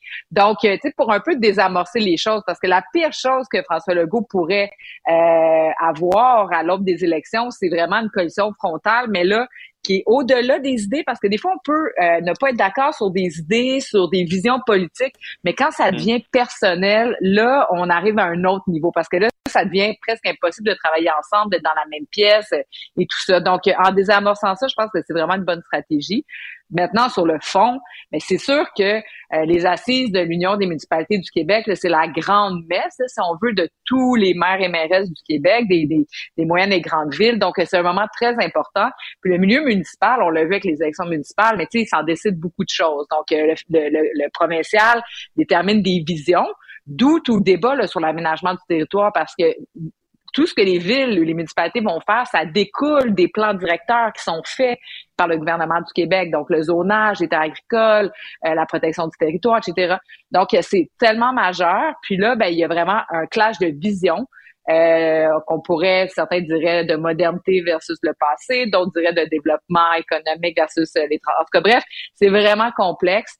Et euh, c'est, je trouve que je termine là-dessus, là, François Legault euh, a bien fait de reculer sur euh, les propos de son ministre Bonardel. Là, mm. Monsieur Bonardel, quand il vient nous dire euh, que c'est une mode, là, la question de la Ça n'a pas passé, ben, ben, c'est parce que c'est... Mais ben non, puis je veux dire, c'est, c'est même inquiétant que le ministre des Transports, parce que le transport, c'est vraiment lié aussi au développement des territoires, là, c'est pas juste boucher des trous d'asphalte, je veux dire, qu'ils disent une chose pareille, c'est épouvantable. Ben, ça fait un petit peu déconnecté là, du monde dans lequel on est, puis de toute la science euh, qui nous tombe dessus quand même depuis des années.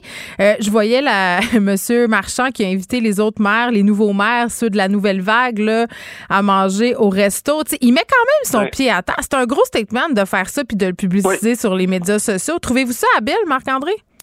Oui, ben je pense que M. Marchand, là, il est en train de vraiment de prendre la place. Puis, il y avait un gros mandat là, de remplacer Régis. Labombe. Qui était déjà un personnage, là, quand même. C'est ça, qui était déjà un personnage.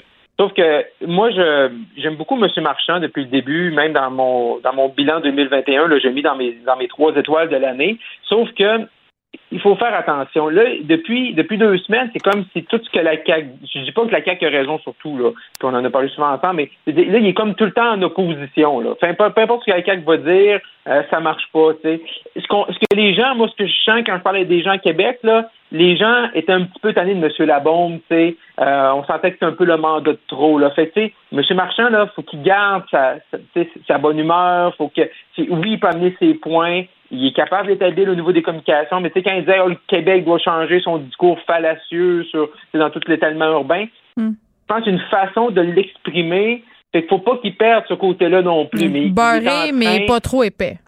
Exactement, tu sais, il, vraiment, il était élu, là, tu sais, parce que des gens étaient un peu tannés, tu sais, ils n'ont pas voté pour la Dauphine de Régis Labombe, justement parce qu'ils voulaient un changement de ton par mm. rapport à ça. Ben, ils l'ont, en tout cas, le changement de ton. oui, ils l'ont, c'est ça, mais il fait, M. Marchand, il avait un gros, tu sais, il avait des gros souliers à chausser, il le, il le fait bien, il devient présentement la figure numéro un sur la scène municipale au Québec, puis au-delà des enjeux euh, vraiment de sa ville, sur les enjeux aussi qui sont plus euh, provinciaux et nationaux. Mm. Mais il faut faire attention, là, parce que je pense qu'il faut qu'il reste dans ce dans cet bel esprit-là qu'il avait durant la campagne électorale. Oui, parce qu'il essaie de s'imposer comme un, un, leader euh, au niveau des, des, maires des municipalités. Puis je suis assez d'accord avec toi. C'est un jeu dangereux de vouloir toujours être all over the place comme il, il va finir par se tromper, entre guillemets. Ça, on le sait, là, ça va arriver, ça c'est pas grave nécessairement. Là. Mais bon, moi je, je continue à, le suivre et à trouver quand même. Euh, moi, je, suis vraiment très agréablement surprise de, de ah Bruno ah Marchand. Là, je pense que c'est quelqu'un qui va marquer la politique municipale à long terme. Merci à vous deux. À demain. Merci. Ciao. Bye bye. Vous écoutez Geneviève Peterson. Cube Radio. Je suis avec Anne Lovely Étienne que vous connaissez. Elle écrit pour le 24 heures. Elle est chroniqueuse, créatrice de contenu, pas mal active sur Instagram. Notre Anne Lovely aussi. Salut. Allô, Jen. Hey, ça me fait euh, super plaisir de te parler. Euh, c'est un texte que tu as publié hier, que j'ai lu moi seulement ce matin. Écoute, des fois, je te retard de même. Euh, tu nous parlais de code switching au travail. Puis, un, quand, j'ai lu ça, je ne savais même pas c'était quoi, Anne, du code switching. Est-ce que tu peux expliquer? Ben, absolument. Le code switching, c'est le fait de changer de langue ou de dialecte ou d'accent lorsqu'on se trouve en présence d'un groupe donné, pour mieux s'intégrer justement à ce groupe-là. Mm. Euh, puis au Québec, c'est quelque chose qui est très, très, très fréquent. Euh, moi, je vais parler pour ma personne euh, parce que je suis, pas, je suis partie en fait de, de mon histoire où mm. pendant très longtemps, je changeais d'accent dépendant avec le groupe avec lequel je me mm. trouvais. Mais on fait pas tout ça? sais, moi, quand j'allais en France, à un moment donné, j'habitais là, au bout de quelques mois, je me suis mis à avoir un peu un accent français parce que j'étais tannée de me faire tout le temps reprendre. j'étais tannée. C'est normal. Oui. c'est normal de se fondre puis de changer d'accent. Mais euh, là où, je trouve que le bas blesse un peu, où, c'est quand on perd un peu notre identité, c'est-à-dire qu'on arrive dans un milieu qui est professionnel et on doit absolument euh, changer notre accent pour se faire ah. comprendre ou même pour avancer. Fait que toi, euh, c'est ça, s'adapter pour le travail. C'est cet aspect-là du code switching que tu voulais, entre guillemets, explorer.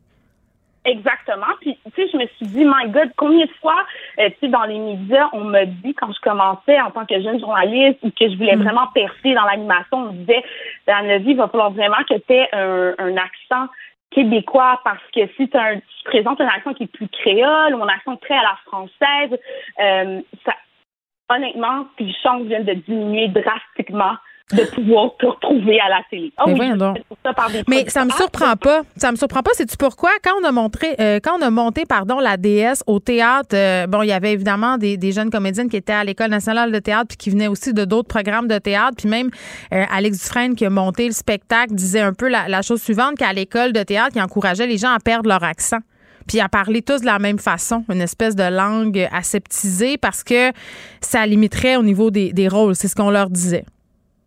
Ben, tu sais, c'est parce que je me dis, en fait, parce que j'ai vraiment lancé ça hein, sur Instagram parce que Jérémy et moi, mon copain, on avait une discussion, puis Jérémy qui fait de la radio ici. Mmh, Jérémy Philosophe. Jérémy Philosophe, il, il, disait en fait, j'aurais jamais, mes, mes, patrons ne savaient pas que j'étais de descendance italienne. Mon chum qui parle cinq langues couramment. Et euh, quand il leur a annoncé qu'il était italien, il dit on n'en revient pas parce que la façon dont tu parles de, de, hockey ou tu parles de baseball ou tu parles de n'importe quel autre sport, c'est les gens peuvent vraiment se retrouver dans ton accent québécois. Hmm. Et si moindrement Jérémy avait eu son, son véritable accent italien, parce que dans la vie de tous les jours, il parle comme un Italien euh, qui a grandi à Montréal. Non, hmm. c'est ça sa vie. Et donc, le fait de, de, de, vouloir expressément se changer en caméléon et d'oublier cette partie de notre identité. Moi, c'est là où je voyais qu'il y avait un problème. Mais attends, attends, je, veux pas je veux pas t'interrompre, mais je trouve que tu as dit quelque chose qui est, qui est très, très parlant quand tu dis les gens ne pourront pas se reconnaître. Mais, mais c'est capoté parce que au, Québec, on a plein de gens qui viennent de partout dans le monde. Puis un des problèmes en ce moment euh, dont on parle beaucoup, c'est le manque de représentativité, le manque de modèles. Tu sais, ben, c'est ça. Donc, la question de se reconnaître prend tout son sens en ayant des gens qui, entre guillemets, ont plusieurs accents. Ben, je pense que, tu sais, il y a comme un biais conscient. Où est-ce qu'on est au Québec? Et c'est vrai qu'on a un accent. C'est vrai. Les là, on dit pas là. Euh, ah oui. Écoute, moi, je viens du Saguenay-Lac-Saint-Jean, puis je me l'ai tellement fait reprocher quand je suis arrivée à Montréal. Ben, puis même au ben, début, quand j'ai commencé à animer, j'étais terrorisée. Je me disais, oh, mon Dieu, si à un moment donné, mon accent paraît, mais à un moment donné, là, mon boss a eu la meilleure phrase. Il a dit, mais Geneviève, tu viens du Saguenay. C'est bien correct. Ben, Qu'est-ce que ça fait? mais c'est vrai. Exactement. Tu viens du Saguenay. Alors, pourquoi enlever cette, belle origine-là, hmm. cette, richesse-là qui, qui, t'appartient? Alors là, c'est là que, mais de ce que j'ai compris ici, c'est que le code switching, c'est que les gens, quand ils se reconnaissent, il y a, il y a comme un sentiment familier. ils acceptent inconsciemment que la personne, que même si elle vient d'Iran, même si elle vient d'Haïti, même si elle vient du Moyen-Orient, c'est correct, c'est comme nous. Mais je trouve que c'est un, couteau à double tranchant. Oui, mais c'est ça, mais c'est vrai ce que tu dis parce qu'il y a un côté, je peux comprendre d'où ça part, mais c'est parce qu'il y a un côté pernicieux à tout ça quand même. Ben vraiment. Puis l'autre chose qui, qui m'estomaque un peu, c'est que il y avait un, article de la presse, justement, euh, qui était sorti il n'y a pas très longtemps, mm. puis euh, l'article est, est, titré Je veux parler à un blanc. Ah, ben oui. Euh, en faisant en faisant mes stories, je me suis rendu compte que beaucoup de gens de la deuxième génération comme moi, de l'immigration, qui ont grandi ici, qui ont été éduqués ici, qui parlent très, très bien français, qui le maîtrisent, je veux dire, à 150% m'ont dit, c'est fou à quel point, bon, je vais faire une par exemple, je travaille dans les ressources humaines, je fais une entrevue par téléphone. Maintenant, je me présente en personne et les gens sont estomaqués. il y a comme une réaction bizarre. Puis, écoute, Jen, ça m'est arrivé tellement de fois. Mais c'est quoi la réaction? Je comprends. Qu'est-ce ben que tu veux dire? Je suis pas ça, je comprends. Ben, il y a une réaction de ah, on pensait que tu étais québécois. c'est pour ça qu'on était si gentils au téléphone. Mais Puis quand tu dis euh, vouloir parler à un blanc, c'est dans quel contexte que les gens veulent parler à un euh, blanc? Puis qu'est-ce que ça ben, veut dire? Par exemple, service à la clientèle, euh, quand on appelle chez Vidéotron, par exemple. Oui. On appelle chez Vidéotron, on comprend peut-être moins l'accent d'une personne qui parle au téléphone. C'est peut-être un petit peu plus difficile à discerner. Hmm. Et beaucoup, beaucoup, beaucoup de personnes issues de l'immigration vont me dire, oh, ben cette personne-là ou ce client-là m'a demandé, excuse-moi, là, je veux parler à un blanc.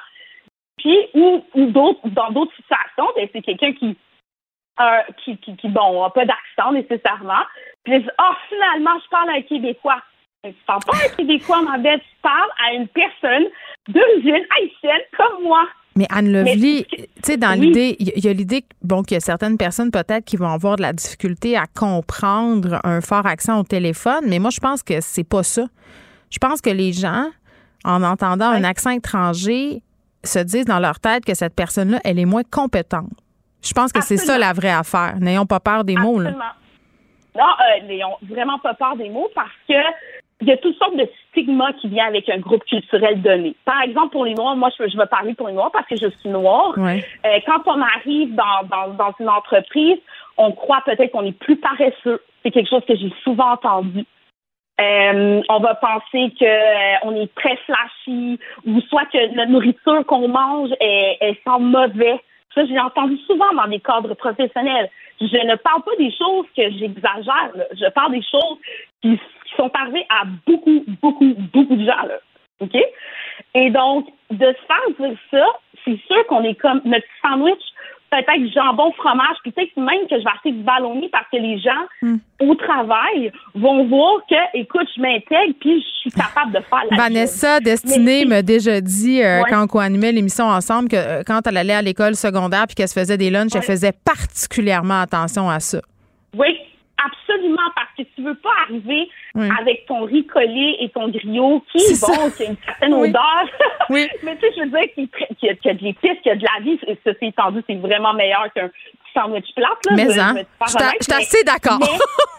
on est assez d'accord, mais de peur de se faire juger, on fait cette course. Parce que le cours, tu sais, ça s'arrête pas à l'accent. Ça, ça va juste aux cheveux la façon dont s'habille. Tu penses pas, tu penses pas qu'il y a des accents qui passent mieux que d'autres? Parce que moi, quand je me fais répondre au téléphone par une personne qui parle à la française, euh, je me sens pas pareil que quand je me fais répondre avec euh, un autre accent. Je pense qu'on a des préjugés même envers les accents. Non, mais je donne mon exemple pour parler au nom de plein de gens là. Tu sais, on dirait que l'accent français ça passe, puis que le reste des accents, on est comme ah ouais, ah ouais, c'est ben, parce que je pense qu'on se retrouve dans l'accent français comme c'est comme un peu nos cousins de, génération, tu comprends? Il, y a, une grande, grande, une grande communauté française aussi qui s'établit au Québec. donc, je pense qu'il y a encore cette familiarité-là avec, et, on s'entend qu'un accent français français, ça veut dire, oui, je suis éduqué. Oui, c'est exact. C'est ça. Tu sais, il y a quelque chose comme ça. Tandis que si tu vois avec un accent latin ou un accent, euh, tu sais, créole, ah ben là, peut-être que c'est des gens moins éduqués, des gens qui sont euh, incroyable. peut-être plus niaiseux, tu sais, mais et pourtant c'est vraiment pas le cas. Alors on est obligé de faire le, le code switch, switching, voilà, pour euh, ben, pour avancer, pour dire hey, on est intelligent puis on est capable comme tout le monde. Quand même, hein, c'est quand c'est tellement vrai ce que tu dis. Quand je l'ai lu ton texte, je me disais mon Dieu, c'est tellement ça. Puis on pourrait reparler des noms aussi sur les CV. Anne Levely, toujours intéressant de te lire dans le 24 heures. Merci beaucoup. merci, merci Geneviève. Bonne journée.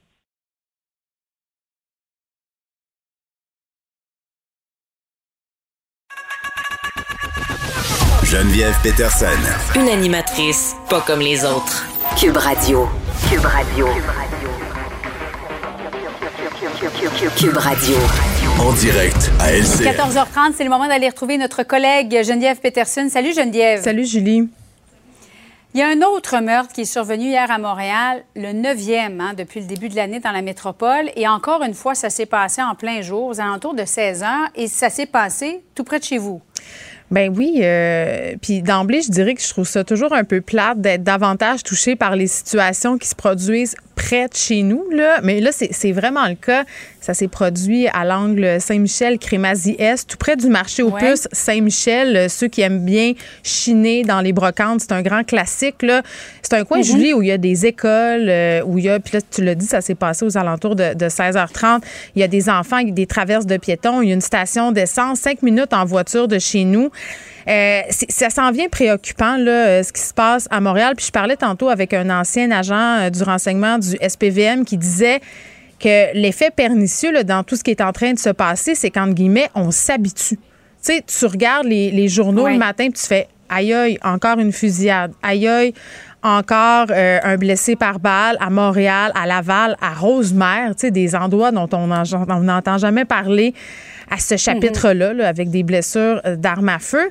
Puis c'est sûr que c'est ça que j'allais dire quand ça se passe près de chez nous, même euh, si ça se passe dans d'autres quartiers, puis que c'est inquiétant aussi, c'est tout à fait humain de trouver ça euh, épouvantable. Je trouve pas ça normal qu'on se dise ah ben oui dans, dans le quartier euh, Pointe-Saint-Charles, euh, dans le nord de Saint-Michel, à Saint-Henri, c'est normal. Tu sais, ça, j'en reviens pas qu'on en soit rendu à, à, penser ça à Montréal.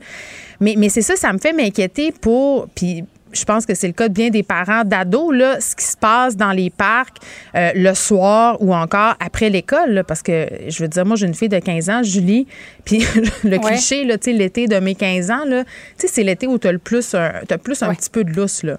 tes parents te laissent peut-être sortir un peu plus tard, tu n'as pas le choix de laisser un peu de liberté. Là, tu te mm-hmm. dis, euh, OK, mais là, avec tout ce qui se passe, tu veux pas non plus sombrer dans la paranoïa. mais il y a eu quand même un ado de 14 ans qui a été blessé. Se rappelle de cette jeune fille qui a perdu la vie dans une voiture? Tu te dis, j'ai-tu envie que ce soit mon enfant qui mange euh, une balle dans un parc?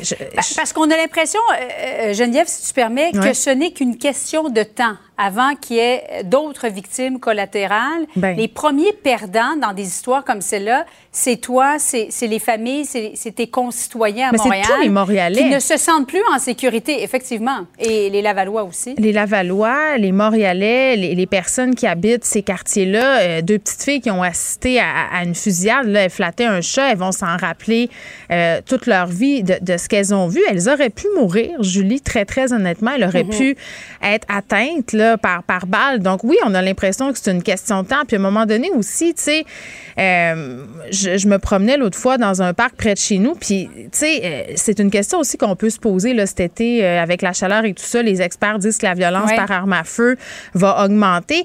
Donc, je me promenais dans un parc chez nous. Puis à un moment donné, je vois deux policiers. Puis la poubelle était pleine. Il était comme, c'était la fin de l'après-midi. La poubelle était remplie de bouteilles d'alcool. Tu sais, puis parle, parle, jase avec les policiers qui étaient en vélo. Je dis, mais qu'est-ce qui se passe avec tout ça? Puis ils me disent, écoutez, euh, c'est l'enfer dans ce parc-là. Euh, pas on a perdu le contrôle, là, c'est pas ça qu'ils m'ont dit, mais il semblait ne plus trop savoir quoi faire. Euh, le policier en question m'a dit ce soir, il va y avoir environ 1500 jeunes ici. Et c'est comme ça tout le temps. Et parmi ces jeunes-là, ben, il y en a qui sont armés. Julie, on sait que, bon, on a un problème d'armes à feu chez les jeunes et qu'il y a des jeunes qui s'arment aussi parce qu'ils se sentent pas en sécurité ça, c'est un problème dont il va falloir parler. Là, on parle pas nécessairement d'armes à feu dans leur cas, mais des ados de 13-14 ans qui vont dans les parcs, qui vont dans les écoles et qui, parce qu'ils voient ça, parce qu'ils voient les fusillades, euh, amènent des couteaux, des poings américains, des armes artisanales pour se défendre. Puis ça donne comme résultat mhm. une escalade de la violence.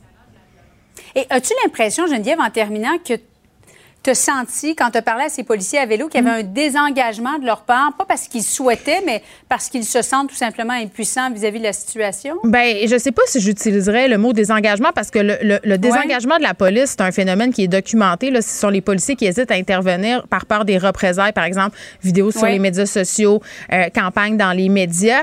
Mais c'est clair que si tu es policier, puis que tu es, je sais pas moi, tu es 10 policiers à vélo contre 1500 jeunes et tu sais pas si parmi ces jeunes-là, ben en fait, tu le sais pas, mais tu t'en doutes, euh, qu'il y en a parmi ceux-ci qui sont armés, qu'est-ce que tu veux faire?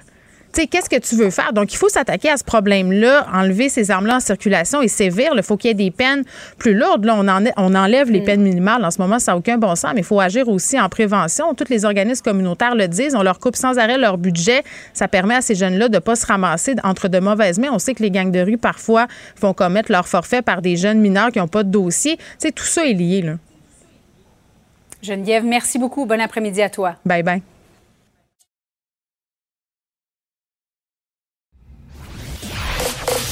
Vous écoutez Geneviève Peterson. Cube Radio. Gabriel Caron est là. Salut, Gab. Salut. Bon, dans le registre euh, métier bizarre, médecin, c'en est pas un, mais quand un étudiant en médecine se dit fruit rurgien, là, euh, je débarque un peu. écoute, moi, je suis tombée dans ce vortex du fruit rurgien et je pense que c'est ma nouvelle passion. Ben, c'est quoi? Explique-nous. OK, je te mets en contexte c'est un étudiant en médecine qui s'appelle qui s'appelle Robin Goncet, euh, qui est en sixième année à la faculté de Grenoble et qui est aussi une star de TikTok.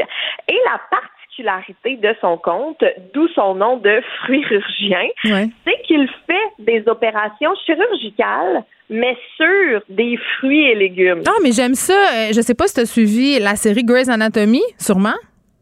Non, j'ai pas écouté ça. Bon, on assiste euh, à euh, l'ascension d'une cohorte de jeunes médecins, euh, puis à un moment donné, ils se pratiquent, puis on voit vraiment bien à faire des points de suture très, très délicats pour des neurochirurgies ou des chirurgies cardiaques sur de la peau de prune. Ah, ben oui, effectivement, parce que ça doit se déchirer assez facilement. C'est ça. Donc, euh, je pense que c'est une vraie pratique. Euh, s'il y a des médecins qui nous écoutent, euh, des apprentis chirurgiens ou des chirurgiens avérés, écrivez-nous pour nous le dire, là, mais je pense que ça se fait vraiment quand tu étudies en médecine, notamment pour devenir chirurgien, d'utiliser des fruits pour te pratiquer. Mais euh, ça ferait beaucoup de sens parce que tu vois, dans son vidéo le plus populaire, là, qui a au-dessus de 6 millions de vues, euh, on voit l'étudiant qui est en train de euh, vider un abcès cutané sur un fruit, une mangue en fait, qui s'appelle Julien. Et on peut vraiment voir tout le processus que les chirurgiens font dans cette opération-là, mais sur une mangue. Donc, tu sais, ça enlève tout le côté peut-être un peu dégueulasse là, pour, pour tous les cœurs sensibles dont je fais partie. Mais il n'y a pas un mouvement là, pour euh, ne pas torturer les fruits en vin? Écoute, ça, ça doit exister. Tarder. ça ne saurait tarder maintenant que tu as lancé l'idée. Là, je suis sûre qu'il y en a qui vont prendre qui vont prendre la balle au bon. Mais et ce qui expliquait en fait l'étudiant, c'est que il a commencé à faire ces vidéos-là pendant le premier confinement, donc en 2020, parce que justement, il venait de terminer un stage en chirurgie et comme tout était fermé, lui, il voulait quand même continuer à s'entraîner parce qu'on sait que bon, ça prend beaucoup de dextérité puis ça prend de la pratique. Donc, il a commencé à faire ça sur des aliments chez lui, dans son appart. Il s'est filmé, a mis ça sur TikTok et finalement, bam! Pendant la pandémie? Explosé. Oui, pendant la pandémie. Mais c'est ça que, que, je trouve agréable avec une plateforme comme TikTok. C'est des petites affaires comme ça qui sont, tu sais, sont, c'est pas nocif. Euh, c'est intéressant, tu regardes ça, tu apprends des affaires, c'est un peu insolite aussi, puis ça devient excessivement populaire. C'est ce que j'aime de cette plateforme-là, c'est que tu as accès à toutes sortes de contenus euh, je trouve que sur Instagram, souvent, c'est assez monolithique. Euh, c'est soit des comptes un peu de croissance personnelle ou des comptes où on voit des corps de personnes. sur TikTok, c'est pas ça. C'est ce que j'apprécie de, cette plateforme-là. Puis quand tu commences à en suivre, il t'en propose d'autres. Moi, mon fil est bien bizarre, Gab, je vais t'avouer. J'ai pas de misère à croire. Moi, je savais même pas, Geneviève, que j'avais une passion pour les acrobates tombe au ralenti. Mais euh, TikTok me l'a fait découvrir. Ben, je trouve ça euh, extraordinaire. C'est une véritable passion. Ouais. Mais justement, comme tu disais, ces vidéos à lui, mais ça lui permet de vulgariser beaucoup, tu sais, des mm. notions médicales que des fois on comprend pas trop. Ou tu sais, des fois quand on se fait opérer aussi, le médecin nous dit juste on va t'opérer au genou, mais on sait pas trop qu'est-ce qui se passe. Fait que ça nous permet de voir et de mieux comprendre. Et comme je l'ai dit plus tôt, ben il y a, y a pas l'aspect dégueu de voir l'intérieur d'un genou. Moi, je veux juste dire que euh, mon, compte préféré sur TikTok, parce que je tripe sur l'Instant Pot, là, je pense que j'en ai assez parlé. Je trouve que c'est une révolution. C'est des gars euh, qui travaillent, là, c'est juste des gars, désolé. Ils sont dans une caverne, euh, une caserne, pardon, de pompiers dans le sud des États-Unis et ils se font des repas avec leur Instant Pot. Puis c'est malade parce que quand la, cloche sonne pour répondre à un appel d'urgence ou à un incendie, ils laissent tout ça là puis ils s'en vont. Mais c'est un compte de recettes, mais de pompiers. C'est extraordinaire. C'est extraordinaire. J'invite les gens. Euh, je me rappelle plus du nom. Je vais aller, je vais aller le chercher. Je vous le dirai tantôt. Mais c'est ça. Il y a toutes sortes d'affaires comme ça insolites. Donc, un, comment on appelle ça? Un chirurgien, un, fru, un fruirurgien? Un fruirurgien, exactement. Il s'appelle euh, Robin Goncet. Donc, c'est vraiment le même nom qu'il utilise sur TikTok. Et honnêtement, moi, je suis tombée dans un trou. Je suis complètement accro. J'adore ça. Il y a eu cette histoire épouvantable récemment. J'en ai parlé avec Vincent Dessureau, la Chine qui connaît une recrudescence des cas de COVID, euh, puis dans des résidences pour personnes âgées. Malheureusement, ça a été vraiment un hécatombe. On sortait les corps dans des sacs mortuaires, puis il y a une personne qui est encore vivante. Puis là, j'écoutais ça, puis je me disais, mon Dieu, c'est mon pire cauchemar. C'est le pire cauchemar de bien des gens. Ça doit arriver très, très rarement là, que des personnes comme ça soient déclarées mortes. Mais non, ça s'est passé encore et cette fois-ci, c'est au Pérou. Oui, ça s'est passé au Pérou et je suis contente que tu l'aies dit parce que moi aussi, c'est un de mes pires cauchemars, là, comme je trouve ça angoissant. Depuis que je suis au secondaire, qu'on a écouté une nouvelle de Hitchcock où il y a une madame qui se faisait enterrer vive, je pense ah. que je m'en suis jamais remis. Non, moi, c'était euh, la euh, scène d'entretien avec un vampire euh, où on emmure Claudia et sa maman parce qu'elles ont péché puis qu'elle meurt. L'autre, on l'emmure dans son cercueil. Là. Je pense que c'est une peur que tout le monde partage. Là. Moi, c'est de me réveiller dans le petit frigidaire de la morgue. Là. Tu sais, là, avec oh, la petite ben porte. Là. Moi, je triperais ben moins. J'aimerais pas ça. Oh. Ben, je comprends, on en parle, puis on dirait j'ai chaud, j'ai bien? puis je m'assure que j'ai de l'espace autour de moi. oui. Bon, donc, qu'est-ce qui est arrivé à cette madame-là? Ben, c'est une jeune femme là, de 36 ans qui est décédée suite à des blessures euh, dues à un accident de la route. Mhm. Donc, la femme est décédée, la ben famille est en deuil. On est au jour de l'enterrement. On, on, est en train de mettre le cercueil en terre. Tout le monde est là. Et là, whoop, on entend du bruit qui provient du cercueil. On l'ouvre et, surprise, la défunte n'est pas défunte. Mais ça se peut pas. Ça vient d'où cette affaire-là? Je veux dire, elle n'était pas à l'hôpital? Il check tes signes vitaux, quelque chose? Comment une telle chose se... Imagine-tu le monde autour? Tu brailles, ta mère est morte, puis là, elle se met à, grouiller dans le cercueil? Bien, justement, là, on s'entend qu'il y a eu un mélange d'émotions, euh, de la panique, du bonheur, de, de la peur aussi? Tu te dis, ben voyons, est-ce un zombie, quelque chose? Je sais pas, j'aurais capoté. J'ai trop vu de film. Ben, ben oui, je suis à la même place que toi. en fait, la jeune fille avait les yeux ouverts, elle transpirait abondamment, donc tu sais, il n'y avait pas d'hésitation à savoir est-ce qu'elle est vivante ou non. Mais là, on est en train de l'enterrer. Donc tout de suite, on perd pas de temps. Ils prennent le cercueil, mettent ça dans la caisse d'un pick-up, se garochent à l'hôpital et il y a une vidéo de ça, Geneviève. Là. On peut aller voir, quoique c'est peut-être pour les cœurs sensibles, j'irai pas la regarder. Là, on, est sûr que c'est vrai, là. Oui, oui, oui, oui, on est sûr à 100% On voit là, la jeune fille qui est sortie de son cercueil dans un linceul blanc, qui est sortie de la boîte du pick-up, accueillie à l'hôpital par des policiers, des médecins qui sont tous là et elle a l'air amochée, là, la madame. On s'entend qu'elle vient d'avoir un accident de voiture. Mais euh, les médecins ont confirmé qu'elle avait des signes vitaux, même s'ils étaient très, très, très, très faibles. Et là... Euh, je la vois, la vidéo en ce moment, là. Et pas d'air. OK, j'aurais peut-être pas dû regarder ça. Traumavertissement, ben, la euh, ben, moi, ça m'a vraiment euh, bouleversé, cette vidéo-là. Et là, les médecins, c'est ça, on l'air un peu comme, oh, qu'est-ce qu'on a fait? On l'a-tu échappé? Et effectivement, en ce moment, ben, il y a une enquête qui est en cours parce que semblerait que les médecins n'ont pas su faire la différence entre un coma profond et la mort. Des médecins compétents? Des médecins là, qui sont qui ont leur diplôme, qui pratiquent et tout. Donc, euh, une enquête est en cours là, pour déterminer mm. s'ils ont fait preuve de négligence. Mais là, qu'est-ce qui arrive avec la madame? Ah, écoute, j'ai tellement de peine pour sa famille. Non, non, excuse-moi, excuse-moi, tu vas pas me dire qu'elle est remorte, là? Eh bien oui, Geneviève, elle est remorte. Et pour de vrai cette fois-ci. Donc, on la sort, on croit un miracle, on a de l'espoir, on sort de la noirceur en se disant on va la réchapper. Elle est mise à l'hôpital, tu sais, bon, elle est branchée de partout, support respiratoire. Son état euh, s'améliore un petit peu avant de, ben, se dégrader totalement et justement là, elle est décédée quelques heures plus tard pour de Mais c'est un film d'horreur. Tu nous racontes un film d'horreur. C'est terrible, hein? C'est vrai. moi, honnêtement, si j'avais pas vu la vidéo, je me serais dit c'est une légende urbaine là, que ben, quelqu'un a sorti. Non, non, c'est épouvantable. Euh, oui, c'est triste, triste, triste. Euh, et euh, ça glace le sang et c'est super stressant. bon, ben on va souhaiter que ces médecins-là aillent refaire leur cours du soir. Merci, Gab. Salut. Pour elle, une question sans réponse n'est pas une réponse. Geneviève Peterson. Cube Radio. Bon, on a des températures euh, qui frisent les 30 degrés. C'est pas nécessairement normal à ce temps-ci de l'année, mais regardez, c'est ça qui se passe. Tout le monde a sorti son barbecue et je vous jure, c'est pas arrangé avec le gars des vues. Là, on reçoit des gens qui ont écrit un livre sur l'art du barbecue. Justement, il aurait pu faire moins 5 aujourd'hui parce qu'on est au mois de mai puis on sait plus. Mais bon, il fait plus 25 et moi, ce soir, euh, j'ai bien l'intention de faire griller des affaires. Max et JP Lavoie qui sont avec nous. Salut les gars. Salut, ça va Là, ouais. Est-ce que vous allez parler en chorale? J'aimerais ça si vous pouviez faire toute l'entrevue en chorale. J'aimerais full ça. je vous taquine. Euh, Mac JP, vous êtes deux frères. Euh, c'est votre troisième livre euh, sur le barbecue. Ça s'appelle L'art du barbecue. je trouvais ça intéressant parce que, bon, c'est un livre qui, entre guillemets, suit votre évolution dans cette cuisine-là. c'est votre deuxième livre que vous avez écrit en duo. Je pense que le premier a été écrit par Max seulement. Est-ce que je me trompe?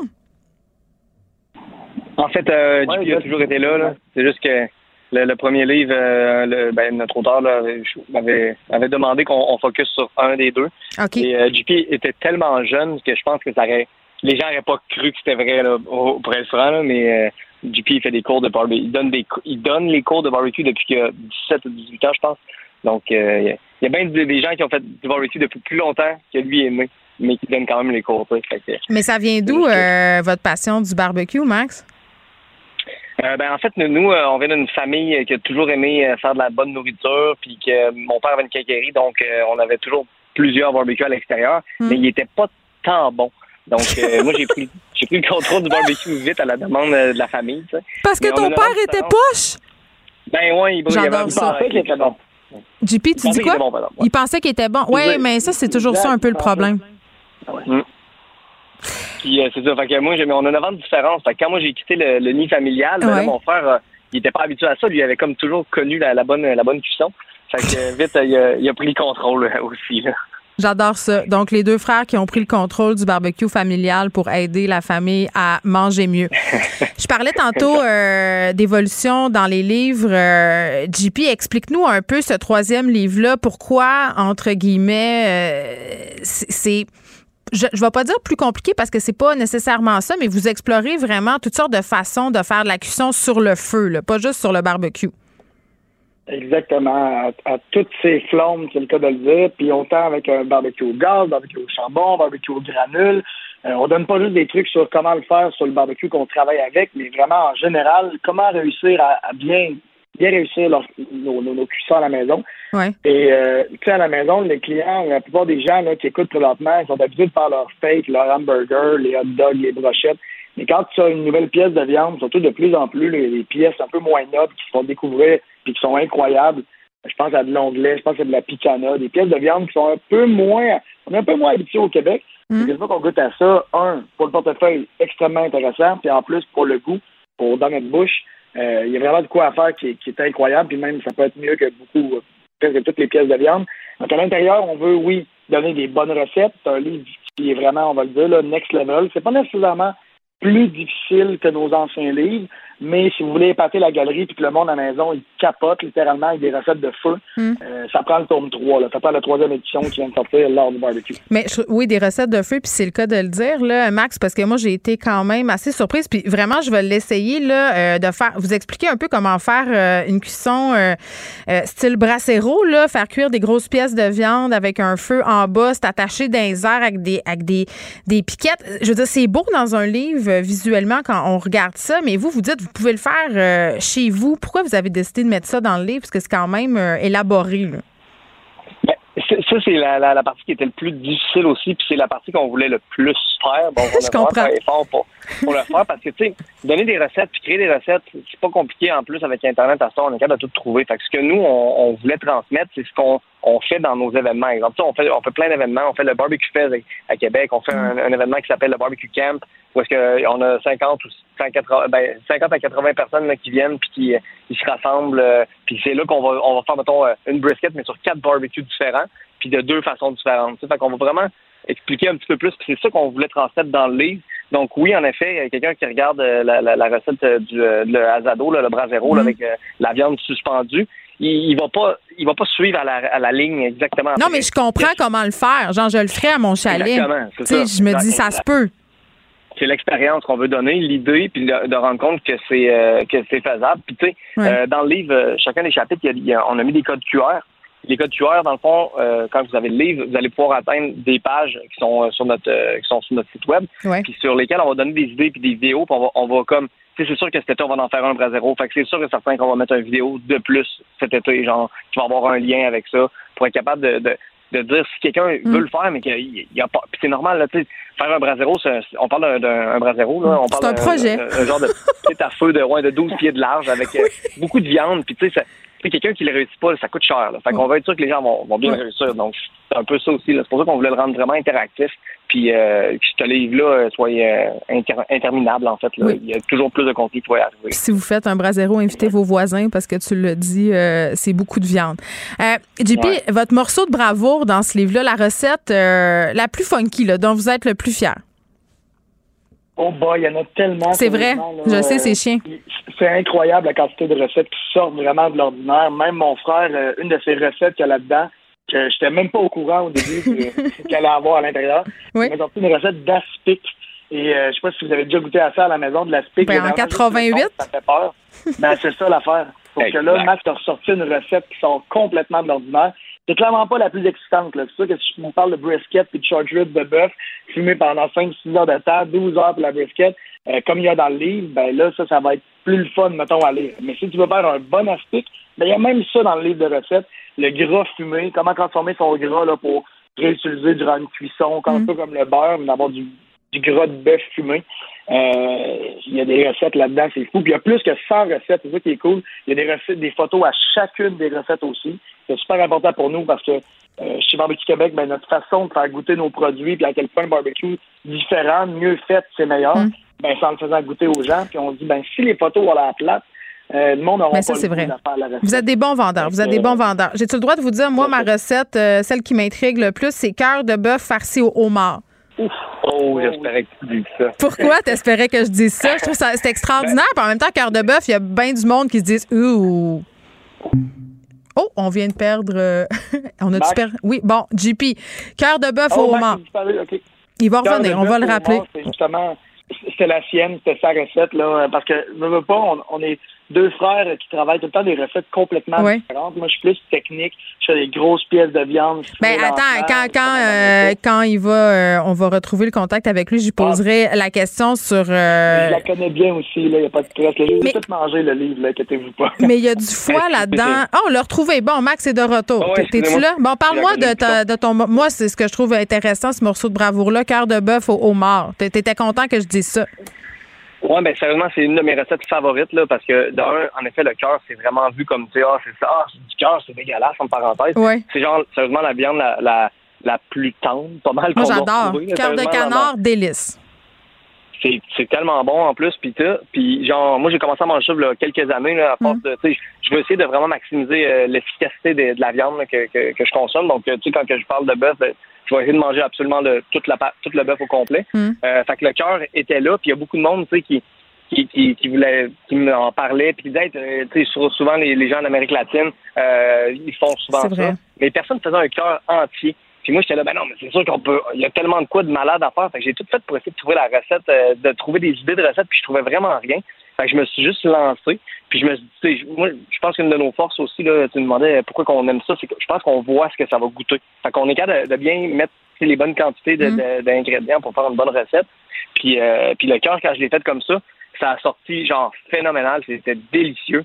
Euh, le vidéo, euh, on avait fait une vidéo qui ressemblait un peu à la recette là, qui était très très bien réussie. Puis genre deux semaines plus tard, ma tante elle me dit Hey, c'est drôle que tu aies fait euh, cette vidéo-là parce que ton arrière-grand-mère, à Noël, quand elle recevait tout le monde, elle faisait un cœur farci ah! au bord, là, mais elle faisait du cœur, puis c'était comme le repas de Noël. Fait que là, j'étais comme, hey, OK, la, famille, tu sais, nous, mm. c'est vraiment c'est dans notre sang, là. ça coule. Mais je vais l'essayer, euh, ça c'est sûr, mais je me demande juste comment je trouve ça un cœur de bœuf. Je demande ça à mon boucher. ben, généralement, ouais, ça va prendre vraiment des, des, soit des, des, des, euh, des agriculteurs là, ou des gens qui vont travailler la, la, pièce entière, en fait. Là. Euh, même à, moi, je vais à Québec souvent, puis il y, a, y, a, une épicerie chez Boucherie, ben, IGA des sources à Québec là, qui garde du cœur dans le comptoir. qu'est-ce qui est hot, c'est qu'un cœur de bœuf, là, c'est quand même gros. Ça coûte rien. genre 8 piastres. Non, non, je le sais parce que personne, tout le monde est comme arc. Moi, je, te le jure, je l'essaye puis je vais te le dire ce que j'en ai pensé. Là, on arrive aux, questions un peu plus spicy, OK? Parce que là, euh, ça peut pas juste être une entrevue promo, cette affaire-là. Euh, les gens qui se préoccupent de l'environnement, puis là, on est, on est tous dans un, un mode de manger moins de viande. C'est super cher aussi euh, avec l'inflation, euh, le bœuf surtout. Là, euh, est-ce que c'est des questions que vous vous posez? Ça se peut-tu faire du barbecue éco-responsable? Dans le livre, ben, justement, là, on a mis une quantité astronomique de recettes de bœuf, justement pour être capable vraiment de, de redonner les, les les lettres de noblesse, leur redonner l'amour mm. au bœuf et toutes ses pièces. Fait vraiment de la queue juste jusqu'au museau. L'ensemble des pièces du, bœuf, mm. euh, les, clients peuvent vraiment non pas juste acheter du filet mignon et du contrefilet, euh, des pièces qui sont plus connues, mais vraiment être capable de, un, passer l'ensemble de, la, pièce. Et de plus en plus, ce qu'on entend, euh, Max pourra confirmer, mais on entend beaucoup de manger la meilleure viande et d'en manger moins.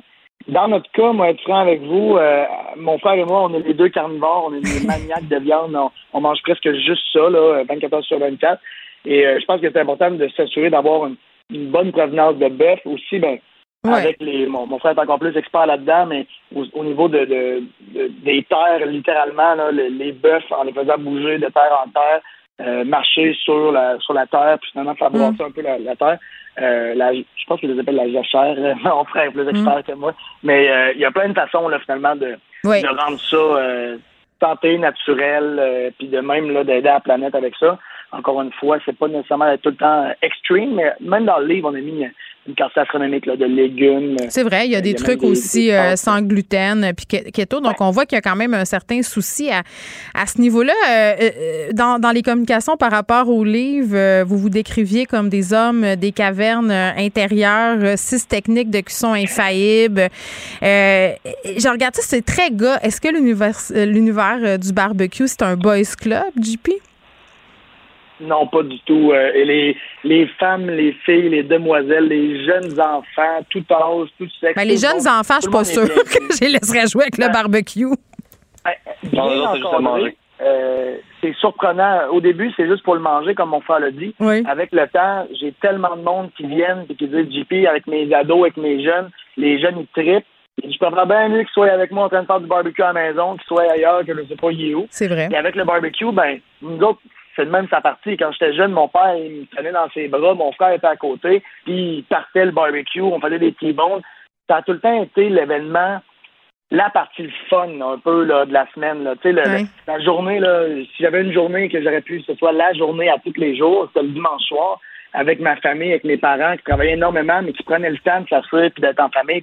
Euh, c'est sûr que nous, au fond de nous, on est des hommes, on dit ça même des hommes des cavernes, mais dans mes cours, entre autres, je le dis, c'est les hommes, pour réveiller l'homme, les femmes des cavernes au fond de vous.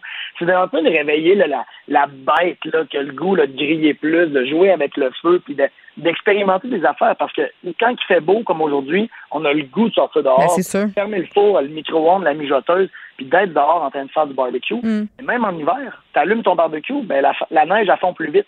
Pas pour rien qu'au Texas et qu'en Floride, il n'y a pas de neige. Ils ont tous des barbecues puis ils en font tout à l'année longue. Vous donnez le goût euh, d'en faire, ça, c'est ça. Ça s'appelle l'art du barbecue. Max et JP Lavoie, qui sont des frères qui ont écrit ça, qui sont aussi euh, les fondateurs de Barbecue Québec. C'est publié, c'est Saint-Jean. Merci beaucoup.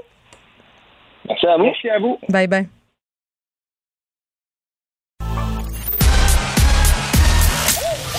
Geneviève Peterson. Elle réécrit le scénario de l'actualité tous les jours. Vous écoutez Geneviève Peterson. Cube Radio. Léa Mais je veux que tu le saches que ça a un effet. Mathieu Cyr. Ouais, mais ça, c'est vos traditions, ça. La rencontre. Il y a de l'éducation à faire. Faut avouer que je suis pour la démarche. La rencontre Strisky-Cyr. Salut à vous deux.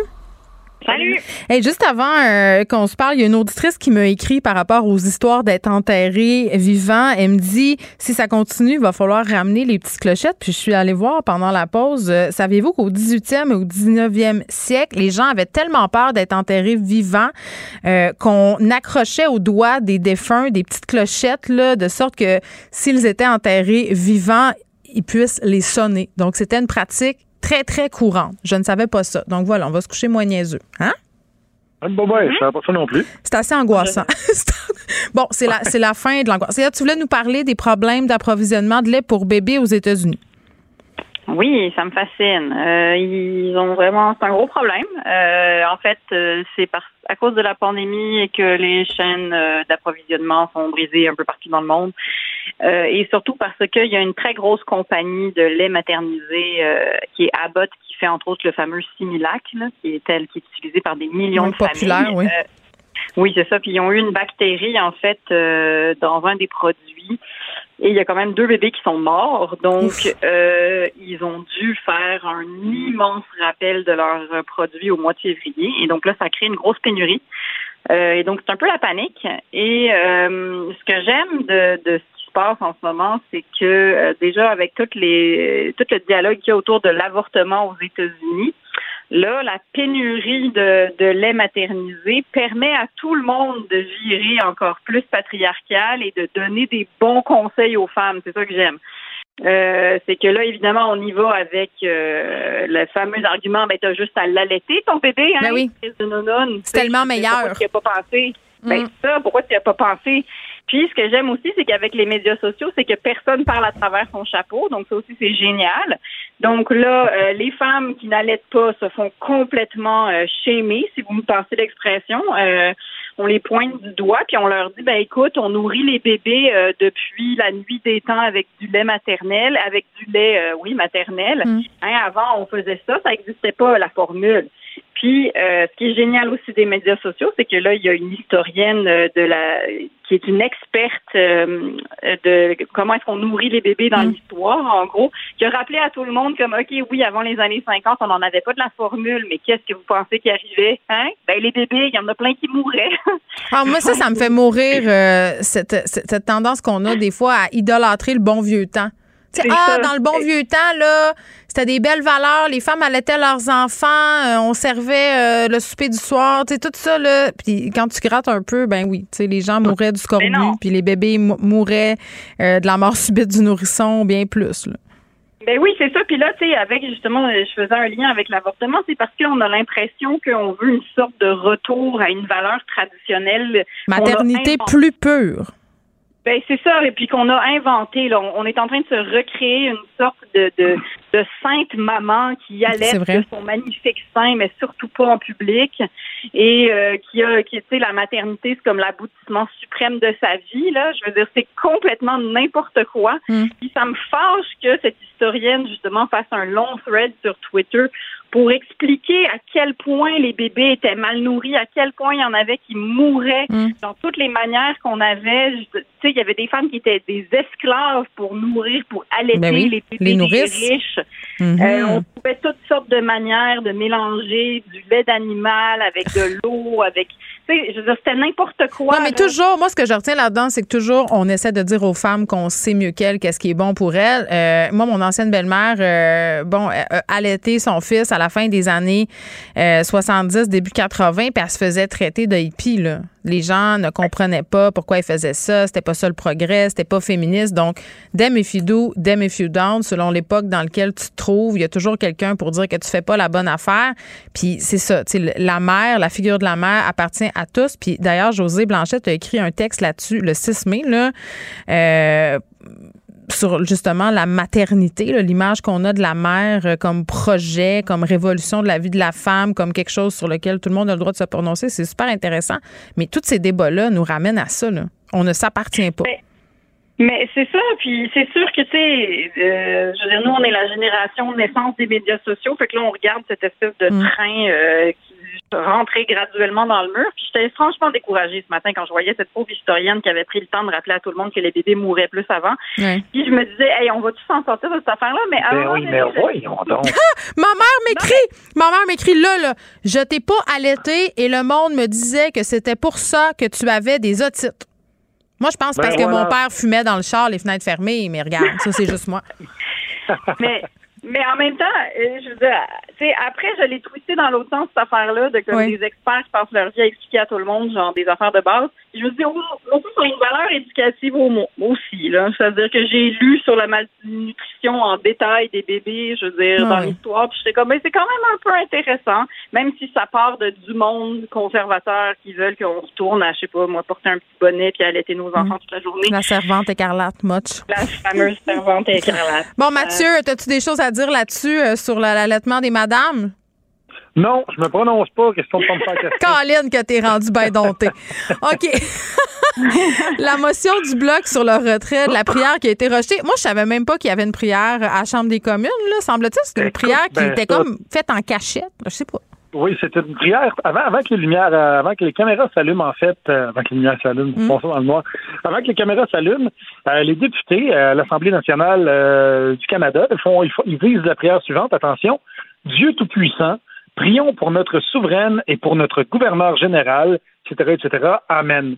Mm. Et ils font ça chaque matin. Très moderne. Et les bloquistes ont voulu abolir, abolir ça. Et la mm. motion a été bloquée mercredi, soit hier, euh, les conservateurs et les libéraux ici sont euh, opposés. Et on s'y attendait de la part des conservateurs, mais de la part des libéraux, j'ai mhm. été surpris. Euh, eux qui prônent le multiculturalisme, puis allez-y, tout le monde ensemble, puis l'État est laïque, mhm. tout ça. Puis là, hop, ben, regardons ça, on va, mais... on va céder au lobby religieux, puis on va continuer de prier pour une gouverneure générale. Je sais pas, parce que tantôt, j'en parlais avec Vincent Dessoureau de cette affaire-là, puis il me faisait une remarque intéressante. Il disait euh, que selon lui, c'est parce que ça venait du Bloc, c'était comme une victoire trop grande pour le Bloc pour que les autres partis entérinent ça, puis que si ça avait été proposé puis voté pendant longtemps, probablement que ça aurait passé. Est-ce que c'est parce que c'est le Bloc? C'est une bonne question. Jack Medicine, euh, Jack Medicine a quand même voté pour ça. Euh, il était d'accord avec le bloc. C'est vraiment l'écrasante majorité qui, se trouve folle. C'est 266 euh, contre 56. Peut-être qu'il y a un point. Peut-être que c'était pas le bloc qui l'avait proposé. Mais moi, je trouve ça le fun que ce soit le bloc parce qu'on se fait tout le temps traiter de xénophobe, de blanc, de puriste, de raciste. Le Canada anglais euh, a beaucoup, beaucoup de plaisir à nous cracher dessus en disant qu'on est donc bien pas inclusif puis qu'on est qu'on est donc bien fermé au multiculturalisme. Puis là, pouf, c'est eux autres qui nous arrivent avec ça de non, non, c'est important de garder la prière avant la, avant la journée. Puis Trudeau, le pire là-dedans, c'est l'excuse qu'il a dit, c'est il dit, quand je, quand je parle aux gens dans mon comté de Papineau, quand je parle aux Québécois, quand je parle aux gens à travers le pays, il me parle du coût de la vie. Il me parle des, gens, des enjeux au niveau de la guerre en Ukraine. Il me parle de l'inflation. Il me parle des changements climatiques. Lui, il dit ça. Fait que ça revient à quelqu'un qui dit, garde, on s'en fout de ta dépression. Dis-toi qu'il y en a qui ont le cancer. C'est pas, euh, c'est pas parce qu'il y a pire que ça qu'il faut pas se pencher sur ce problème-là. C'est pas normal qu'à ce temps-ci, J'allais dire en 2022, mais ça me fait chier de prendre une date qui est basée sur Jésus-Christ pour dire quelque chose de laïque. oui, c'est vrai que c'est un peu paradoxal. Léa, t'allais ajouter quelque chose? Ben, c'est juste que je ne le vois pas comme une contradiction, moi, avec le multiculturalisme, parce que je pense que justement, le multiculturalisme dans la tête des libéraux, même si je suis entièrement contre, là, je veux dire qu'on fasse une prière, je trouve ça complètement ridicule, mais euh, je pense qu'ils le voient comme nous, nous affichons notre côté de notre culture, tout comme nous vous invitons, vous, à faire ça. Tu sais, c'est comme euh, c'est comme au contraire pour eux, je pense c'est valoriser leur leur culture, tu sais. Donc je, je vois pas que ça je vois pas que ça rentre euh, contre la ligne du multiculturalisme. Mais c'est sûr que je veux dire moi j'en peux plus des excuses religieuses pour euh, pour pour aller à l'encontre d'un progrès social, je veux dire, je suis hmm. capable. Il y, a, des exemples absolument partout. Puis si c'était que de moi, j'enlèverais de la Constitution euh, l'espèce de défense absolue du droit religieux. Genre, je, je comprends pas que dans une société laïque, où est-ce qu'on a séparé l'État et la, et la religion, ça se voit encore mm. là. Je bon, ben, il y a la Constitution, puis il y a la Charte, puis c'est ces deux affaires euh, qui, bon, se contredisent souvent. Merci beaucoup à vous deux. À demain. À demain, bye. Geneviève Peterson. Brillante et éloquente, elle expose toutes les facettes de l'actualité Culture et société. Salut Anaïs. Bonjour Geneviève. Bon, on ne peut pas passer à côté de la grossesse de Marie-Pierre Morin, c'est partout. C'est partout. Marie-Pierre qui l'a annoncé ce matin aux alentours de 5h45. En fait, euh, elle est dans le séjour, notamment là aujourd'hui, a accordé une entrevue exclusive. Donc, il y avait vraiment eu un côté marketing derrière tout ça. On lançait sur les médias sociaux. Euh, certains s'en doutaient. Tu sans doute vu passer ça euh, cette semaine. Je raconté un peu plus tôt ce matin. C'est le frère de Marie-Pierre qui euh, a publié à la fête des mères une photo Geneviève sur son compte privé Instagram de leur mère, Marie-Claude, qu'elle se nomme, et Marie-Pierre Morin. Et dans la légende, il disait bonne fête à ma mère et bonne fête à la future maman. Donc là, ça a pas été Les Sherlock Holmes de l'Instagram euh, ont vu ça, là. Le Québec Scoop, tout le kit. Tout le monde s'est mis à se poser des questions là, dans les commentaires. Des gens disaient, oui, c'est vrai, je l'ai vu à l'hôtel Place d'Armes avec une bédaine, mais là, rien n'avait été confirmé. Donc, elle l'a confirmé ce matin. Mm. Elle et Jean-Philippe Perra, celui-ci, se partagé la, la, la, photo par la suite. Une belle photo de Marie-Pierre avec sa bédaine disant que dans deux semaines, elle sera maman. Elle rend hommage à sa mère. Elle dit à la toute fin, hein, quand même. Qu'elle sera maman? Non, elle va accoucher dans deux semaines. C'est tard pour annoncer une grossesse. Ben c'est tard. Puis en même temps, on en parle notamment dans le séjour, disant que ça a commencé à apparaître aux alentours de sept mois, sa bédaine. Ah, ouais? Que ses amis blaguaient, là, disant comme c'est pas vrai, t'es pas vraiment enceinte. Donc euh, parce que là, c'est ça. Je regardais aussi d'autres photos publiées au mois d'avril. Et en même temps, on sait que sur les médias sociaux, c'est pas parce que tu publies une photo mm. là que tu es en train de le faire, mais quand même avec euh, son balado, euh, on voyait puis elle avait pas l'air enceinte, mais encore là avec un vêtement ample, c'est facile tu peux cacher ça longtemps. Surtout ton premier, là, la bedaine, justement, euh, sort plus tard. Dis-moi, bon, on va leur souhaiter tout le bonheur du monde, hein? Ben oui, absolument, absolument. Puis, euh, elle est belle comme le jour avec sa bédaine, je tiens à le mentionner. C'est beau, une femme enceinte. Très vrai. Notre sujet préféré, Selling Sunset. Oui, je sais pas, si... Oui, mais attends. je veux juste te demander, je, veux juste te demander si tu as écouté euh, l'émission de Réunion le 6 mai dernier. Moi, je l'ai vu et c'est là qu'on apprenait que Chriselle est en couple avec une femme avec une femme, avec l'artiste, la chanteuse G Flip. Oui. Et euh, bon, ça, ça a fait jaser sur les médias sociaux. Certains ont salué cette entre guillemets le sortie du placard. Euh, D'autres disaient que ça avait aucun sens parce que durant l'épisode, elle a dit qu'elle aimerait avoir des enfants, elle qui a 40 ans, puis là, des, des beaux commentaires sympathiques là, disant comment deux filles peuvent avoir un enfant, le ridicule ah, à ben son oui, ben apogée. Oui, ben Vraiment, c'est ça qui se passe. Là. Mm. Et là, euh, a pris la parole il y a quelques jours. Ça fait un petit bout, je vais t'en parler. Puis je me disais, là, c'est aujourd'hui. Euh, vidéo vraiment intéressante sur Instagram avec comme légende, ça dit pour ceux qui sont ouverts à l'apprentissage ou ceux du moins qui sont ouverts à la conversation. Ça dure près de cinq minutes. Évidemment, c'est en anglais, donc je te fais entendre un extrait. I just wanted to jump on here because I always feel like, um, you know, when things happen, sources come out and say things, and I just would rather, you know, talk to you guys straight from me. Um, Donc, euh, Talk to You, elle parle de sa sexualité, le vidéoclip dans lequel elle a joué avec sa nouvelle mm. conjointe. C'est là, où elle l'a rencontré, oui, c'est ça. C'est ça. Donc là, le vidéoclip est sorti aujourd'hui. C'est pour ça qu'Internet s'emballe sur Chrishell. Mm. Et dans cette, euh, dans ces cinq minutes-là, là, Geneviève, honnêtement, j'ai comme découvert une autre femme. C'est sûr que Selling Sunset, on, on met de l'avant le, le, talon, les, on n'est pas dans l'humain, là, on va se le dire. Là, c'est pas mm. ça. c'est pas ça la vocation du tout de l'émission. Et et euh, elle raconte, elle dit, écoutez, je suis capable de vous parler de talons, de rouge à lèvres et je suis capable également d'être une autre femme qui, euh, justement, a des désirs, a des besoins. Puis elle raconte que oui, elle a toujours été en couple avec des hommes et lorsqu'elle a rencontré J Flip, elle dit, moi, j'ai vraiment été attirée par son euh, son énergie masculine. Tu comprends? Elle dit, c'est pas, je dirais l'emballage, c'est pas le corps, c'est pas le physique, c'est pas ça qui est venu me chercher en elle ou en lui. Elle dit, moi, ce que j'aime, c'est l'énergie masculine et une fille avoir. En anglais. je te dis une euh, fille non binaire. Oui, c'est ça, parce qu'en anglais, euh, quand, quand, elle parle d'elle, parce que c'est comme ça qu'elle veut qu'on parle euh, d'elle, ben c'est ça, c'est qu'elle a des pronoms non genrés, là, cette personne-là cette personne-là, c'est ça, c'est dit vraiment non binaire et c'est comme ça. aussi qu'elle l'a présenté Chrishell. Mais OK. je trouvais, vas-y. Ben, écoute, je, je, te reparle de la rencontre du 6 mai, là, où elle a dévoilé tout ça.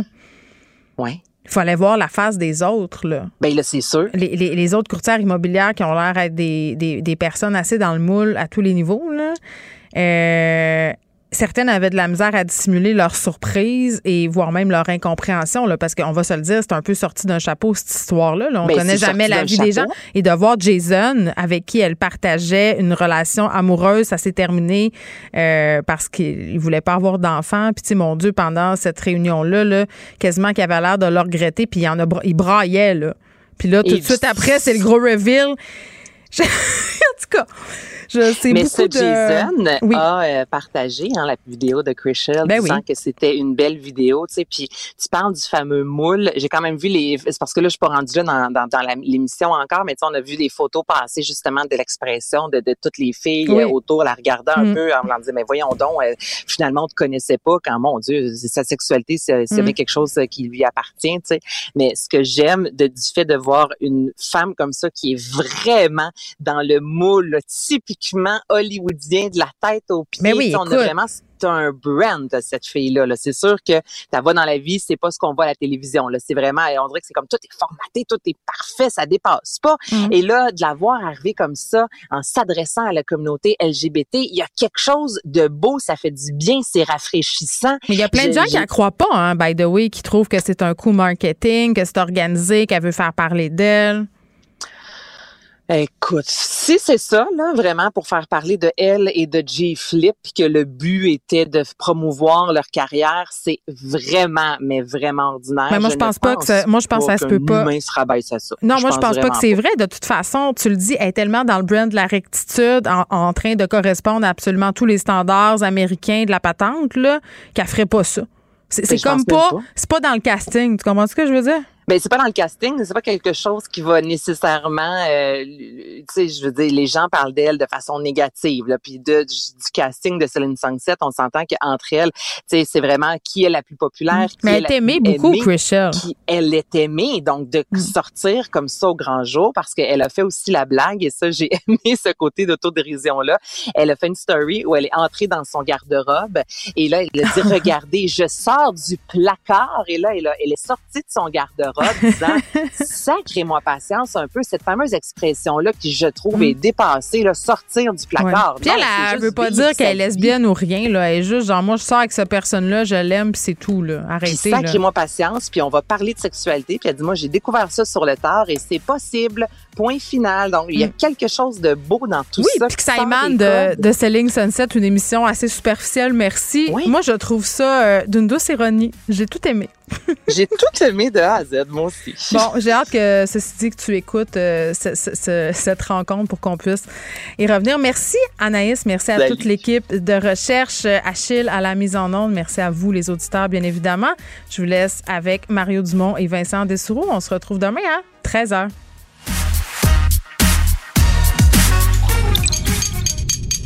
Cube Radio.